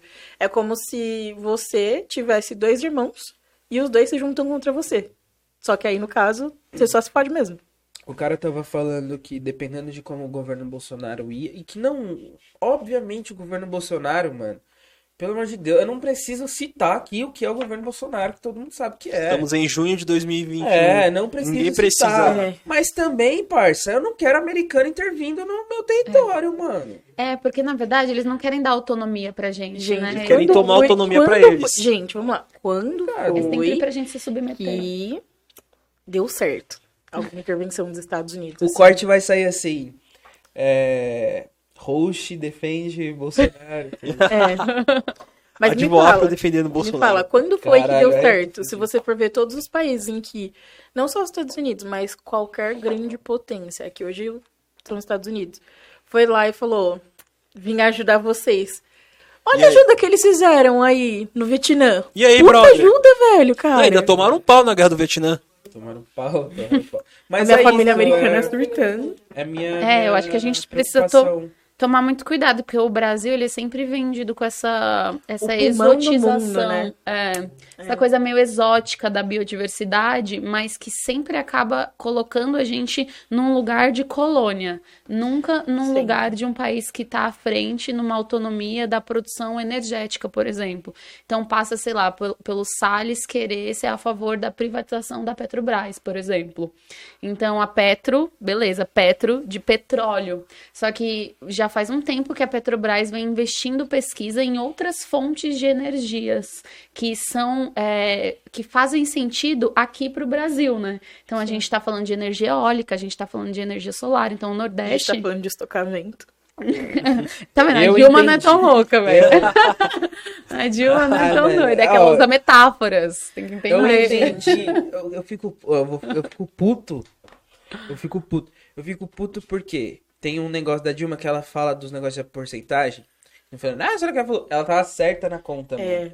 Ela tava certa. Esse bagulho de estocamento, Era da energia eólica. caralho. Tá Dilma, vendo? ela Ela quis fazer uma metáfora, só que aí pegam e distorceram Ele- tudo pra mano, fazer é pra porque aparecer era porque- burro. que a gente faz? Era uma mina, era porque era mulher naquela porra. Não, com certeza. E, e queriam derrubar e foi isso. Mas enfim, eu fico. O Bolsonaro, Golpe, não, o Bolsonaro não precisa nem de metáfora pra parecer um imbecil.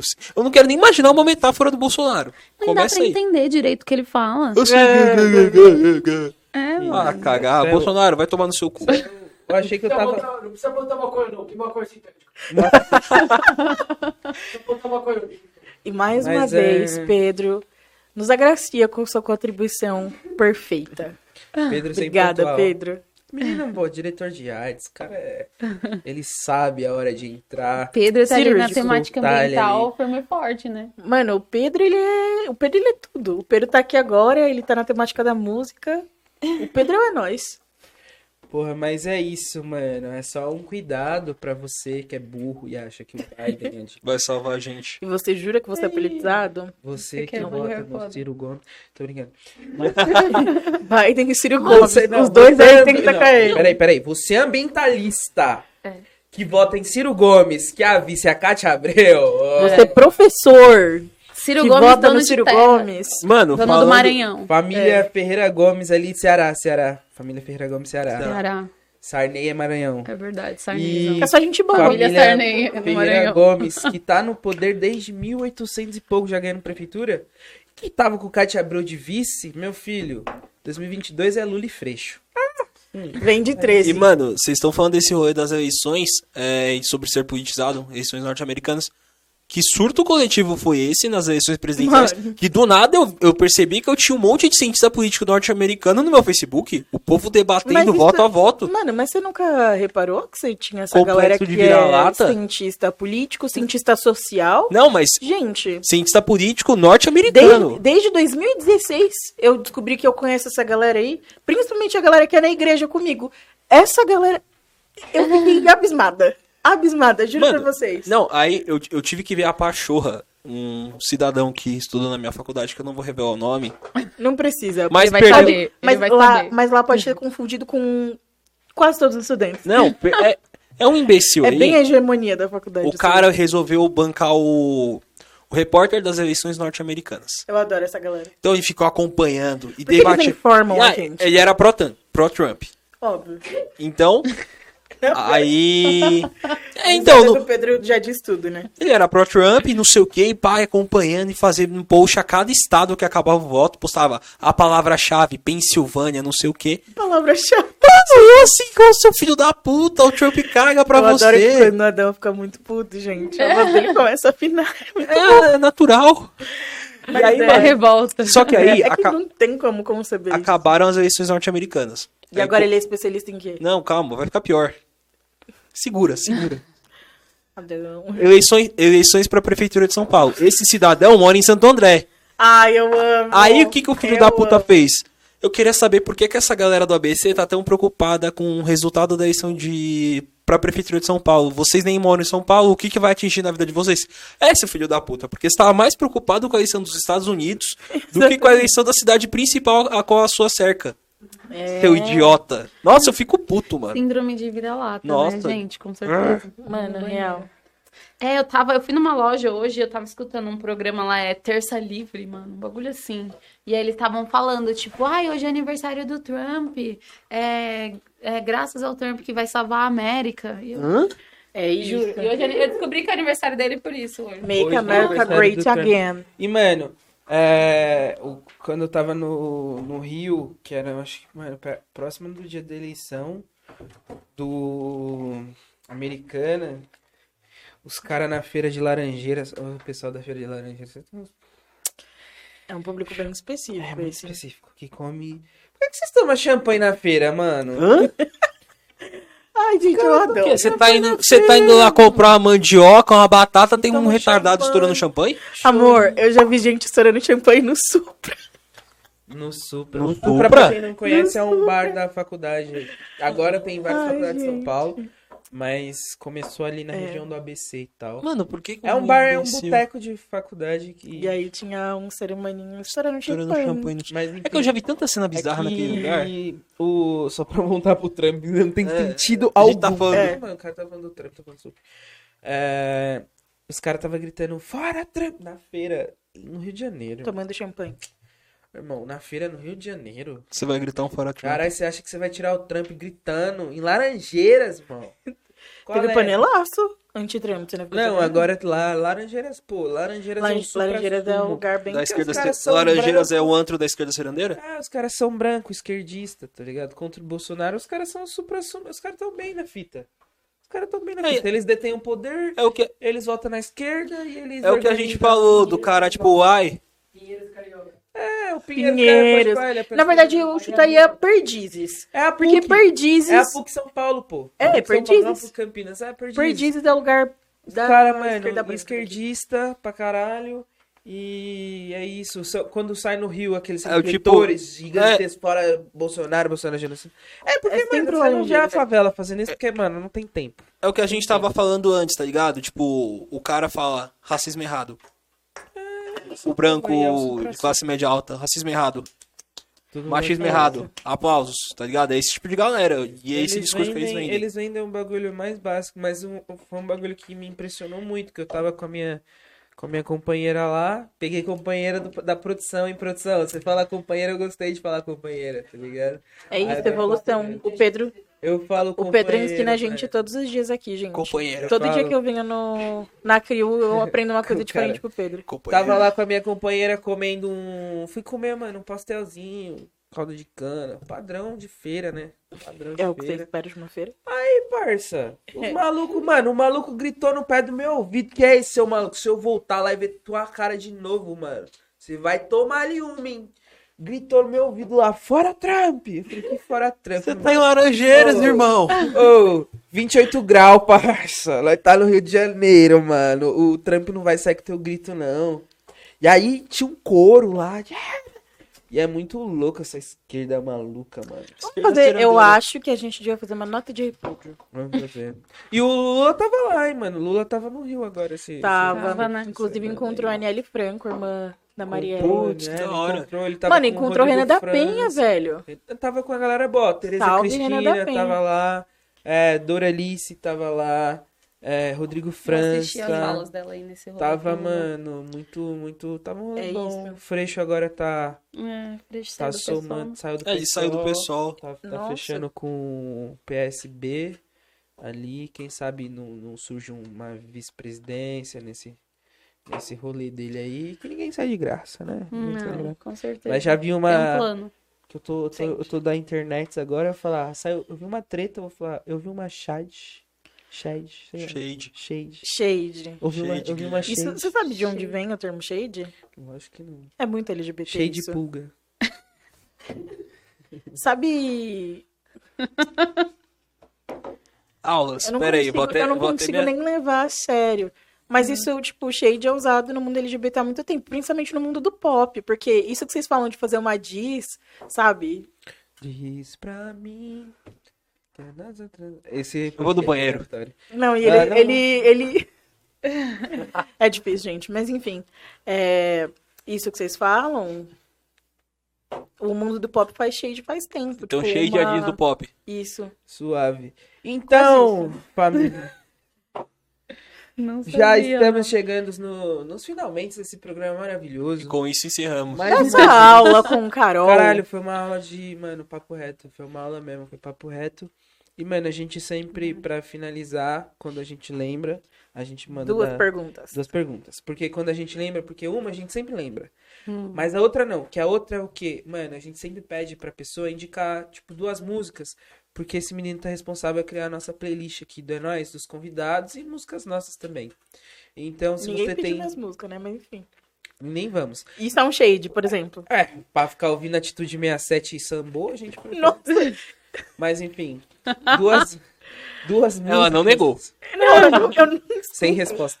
É, duas músicas que, que você acha bacana pra gente colocar na nossa playlist. Música que você gosta, não tem gênero, mano. Você coloca o gênero que você quiser e tal. E duas referências também, ou duas pessoas que você tem pra você como que te inspiram, tá ligado? E- Você admira. pessoas próximas que a gente consiga trazer pra cá também seria muito interessante. Mas é isso, mano. essa- Essas perguntinhas pra finalizar esse episódio maravilhoso que eu aprendi tanto. Eu não sabia o que era o. Eu não sabia nem que biologia estudava o negócio, então eu aprendi muito. E aprendeu a não abraçar eucalipto. Cara, Olha só, que não espécie Mas eu falei araucária. Ah, sim. É. Vai sair no- na, na legenda. É, bom, sei lá, mano, é difícil essas indicações assim pontual, né, velho? É, música, vou falar uma que eu tava ouvindo quando eu vim pra cá, que chama Calanto, da Lué de Luna. Ai, maravilhoso. Já que a gente tava falando sobre se aquilombar e sobre não adoecer enquanto luta. É, E outra música legal? Ah, vamos derrubar o governo da Doralice. Olha só, Inclusive, Pô, Dora é muito maravilhosa. bom estar com você e trocar meio cinco minutos de ideia com você. E as músicas que você lança. E, mano, é absurdo. Eu sou muito fã da Dora. Sou muito fã da Dora mesmo. E, mano, referências que você tem, pessoas que te inspiram. Pode ser tipo, mano, minha mãe me inspira. Pode ser tipo ligado? Demorou. Ah, mano, acho que dentro da cena da poesia tem a Mariana Félix, que é uma poeta que me inspira bastante, Braba. que é, escreve, eu gosto muito dela também porque ela escreve muito sobre amor, então eu escrevo muito sobre os movimentos sociais, mas eu também escrevo muito sobre amor, eu acho muito importante, porque o amor é uma forma de revolução também, então tem a Mari Félix e talvez tenha uma, uma, uma amiga minha que chama Elaine, que é uma articuladora territorial muito foda do Elipa, que o Adão Elaine conhece. Vitamarciano. Ele, Elaine Vitamarciano, da gráfica editora Heliópolis, agora tá trabalhando com empreendedorismo de quebrada, e ela também é uma grande inspiração que tá ali sempre motivando os, pot- os potenciais da quebrada. Então são duas pessoas que me inspiram. assim. Da hora. Pô, chave. E vocês aí, meus amigos, tem uma mensagem final? Quer mandar um beijo pra alguém? Salve pra família? Ah, um beijo, mãe. Um beijo, vó. Amo vocês. Só isso aí. Você quer mandar um salve pra alguém? Quer finalizar? Tem uma mensagem pra finalizar? Pro- A minha mensagem pra finalizar é sempre a mesma. Não esqueçam de seguir nosso Instagram, de se inscrever no nosso canal. Seguir o Gui, pra esse menino, pelo amor de Deus, bater os 10k dele. Faltam 24. Mano, Sério? falta Só faltam 24. 24? Vamos fazer um mutirão, na moral. Sigam o Guilherme. pessoas? Pra eu bater 10 mil. Ah, não acredito, tá Mano, fácil. na né? moral, abre uma outra aba aí, segue o Guilherme, pelo amor de Deus. Advoafro. O dia que ele bater 10k, vai- a gente vai ter um episódio open Eu bancado faço... pelo Guilherme. Tá, se eu bater... No dia que, Que eu que vai bater fazer? 10, 10k no episódio, eu, eu, tra... eu trago Um um dia a gente tava cachaça... beleza com escala. Não fala da escala que ele vai começar o merchan. Bloqueia, bloqueia. Queria agradecer a Escala, que sempre me ajuda na questão dos cosméticos. E se quiser mandar mais creme... Não, pode esperar mais um mêsinho. Porque vocês mandaram Ainda muito tem, creme né? pra mim. Ele tá E fazendo merchan da agradecer escala também, há um mês. É, quando acabar os cremes, ele vai parar de fazer merchan. Mas, Exatamente. deixa eu voltar. Então, segue o Guilherme, pelo amor de Deus, pra esse menino bater os 10k dele. Falta pouco. Segue o Adão, porque ele precisa daquele biscoito honesto, né? Atleta, ele vive disso dos frilas corporais, como Postar disse uma das convidadas. Postar foto sem camisa. Exatamente, os Frila stories dele. corporal. Me segue também, porque é isso. Tem que me seguir. Segue a K. Segue a descrição. A descrição da conta de todo mundo vai estar. Exatamente. E se Boa. inscreve, pelo amor de Deus. Se inscreve também no nosso canal de cortes, que sempre fica linkado aqui. E também segue o Pedro, nossa produção, O que tem um trampo que tanto foda. Exatamente. hoje. Bem Porque esse cenário aqui tá começando a mudar por causa da, Exatamente. do olhar do Pedro. Pedro, muito obrigado por provocar Queria mudanças. mandar um salve também pra rapaziada da Galo Solto, que me deu uma saia maravilhosa. Fiquei, nossa, caralho. Mano, eu já tô sempre bonito, mas com aquela saia, meu Deus do céu. Eu vou te dar uma, parça, de verdade. Seu aniversário, 10 de agosto, você lembra, né? 10 de agosto. Tá o Pedro perto. é 9 de fevereiro, Médio. então eu vou ver Eu algum vou esperar dia pra ver o que, que ele vai me dar, né? E a Sabina, ela faz no dia que eu esqueci. Mas, Ele não sabe meu aniversário. mas né, é dia... E, não é? Quase. Que dia que é? Quase. Não, que dia que é? Fala aí, parça. É é de peixes? Sou de peixes. É três, É mar... fevereiro ou março? Mano, você quase... se- Eu É, gostei. quatro de Eu março. chutei. 2 de março. 2 de março. Aí, ó. Rapaz, Acertou o dobro março. do, do dia certo. Dobro. Voltou, o episódio vai terminar com Carol, mano, lançando daquela poesia pesada. Bora lá, galera. Vou falar uma que eu gosto bastante, que ela é de uma conversa com um mano que não merece apresentação, porque não sou eu que vou dar ibope pra cuzão, né? No meio da conversa, o mano chegou em mim e falou assim: Calma, Carol, você devia ser mais fofa. Eu pensei, gente. Olha esse boy poliglota, fala português e várias bosta, mas eu sou tão fofa, querido. Fofa, forte e foda. Como todas as manas pretas que estão vivas ou mortas, eu nasci foi vestida pra guerra, mas não por escolha, e sim por imposição de um sistema que joga os corpos dos meus no vão, na vala da escravidão, da falsa abolição, da vida à margem, da submissão, do não acesso à educação, transporte, cultura, saúde, lazer, das crenças abafadas, do cabelo alisado, da erotização e da solidão. Mas apesar do poço fundo que tentam enterrar minha trajetória e soterrar a minha história, sou fofa. Por baixo dessa armadura, arma dura que me faz existir, resistir e persistir, eu sou uma fofa do caralho, mas lógico. Não a fofa que lhe convém, que de cabeça baixa usa laço rosa e diz amém, pro seu joguinho de me tratar com desdém, que posta foto e faz textão, que te dá carinho e toda a sua atenção e que se lambuza com o gorfo do que você diz, mas tudo bem. Eu também aprendi a ser fofa com quem me convém, com quem faz recíproco despir da minha armadura, porque é a fofura das mana preta que me inspira, porque ser fofa nessa cena racista, isso sim é poesia. Somos corpo, emoção, luta e transgressão, eu não tenho tempo e nem a pretensão de ser o seu tipo de fofa, o seu cuspe de mulher delicadamente ideal, mas sabe? Nas horas vagas, de copo cheio, fumaça larga, ao som de Tássia Reis, desapegada, eu me encontro fofa e de armadura desmontada e eu respiro, porque o meu- corpo é fofura, é luto e é luta. Caralho! Tei, tei, tei, tei, bum! É, queria agradecer a você que assistiu esse episódio. Eu hoje e todos nós esquecemos de dar o salve, mas eu queria agradecer a Crio Produções que produz esse podcast e produz outros podcasts, assim como os estagiários, e vai vir muito mais produto da Crio. Queria agradecer também a Estilos, que é parceira nossa, cedeu esse espaço pra gente estar, uma empresa parceira que acreditou na Crio, acreditou tanto na nós como nos estagiários. Então, fortalece todos esses projetos. Siga todo mundo aqui. Vocês viram que a Carol é mil grau nas ideias. Aprendi muito. Espero que você aí desse lado também tenha aprendido muito. É nóis. Tamo junto e até o próximo episódio. Falou! Falou. Valeu. Mano, Mano. a gente tava falando do meu aniversário.